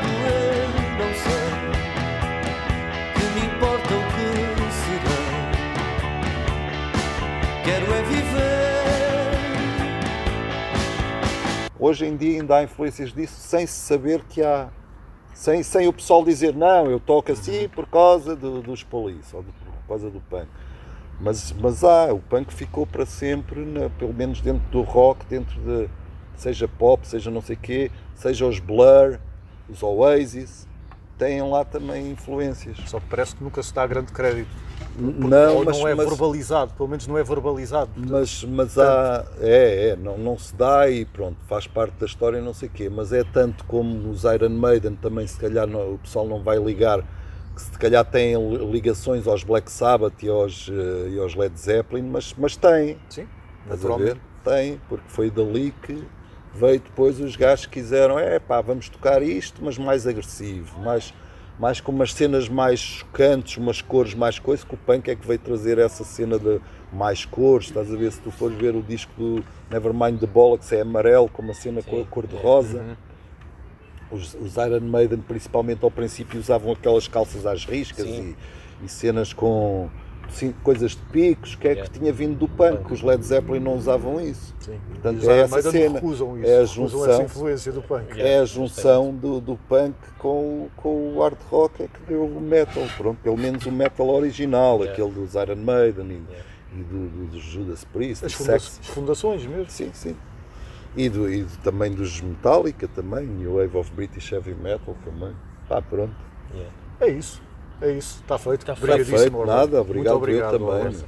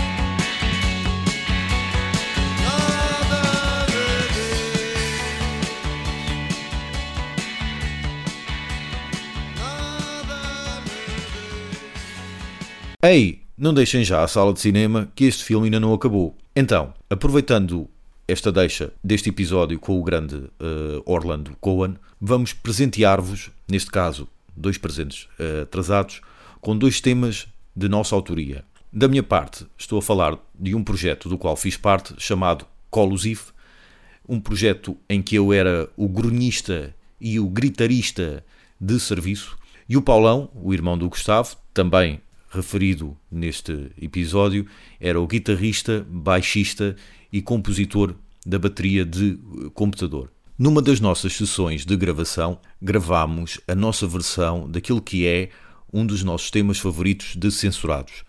Ponto de interrogação. Que, caso vocês não gostem, será mais ponto de exclamação, por assim dizer.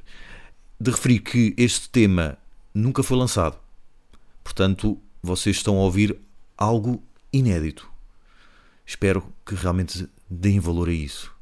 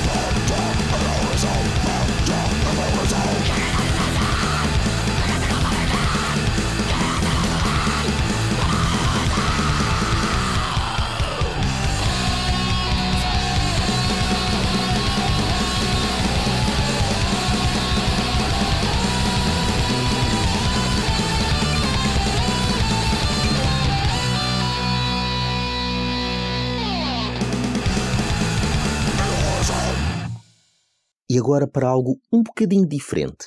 Vou mostrar uma coisa que eu fiz no meu podcast Babuzeiras, aqui há uns meses, que foi nada mais nada menos do que uma declamação da letra da música dos censurados Coxa. Olhem para a coxa, todo o dia a saltar. Será mesmo coxa?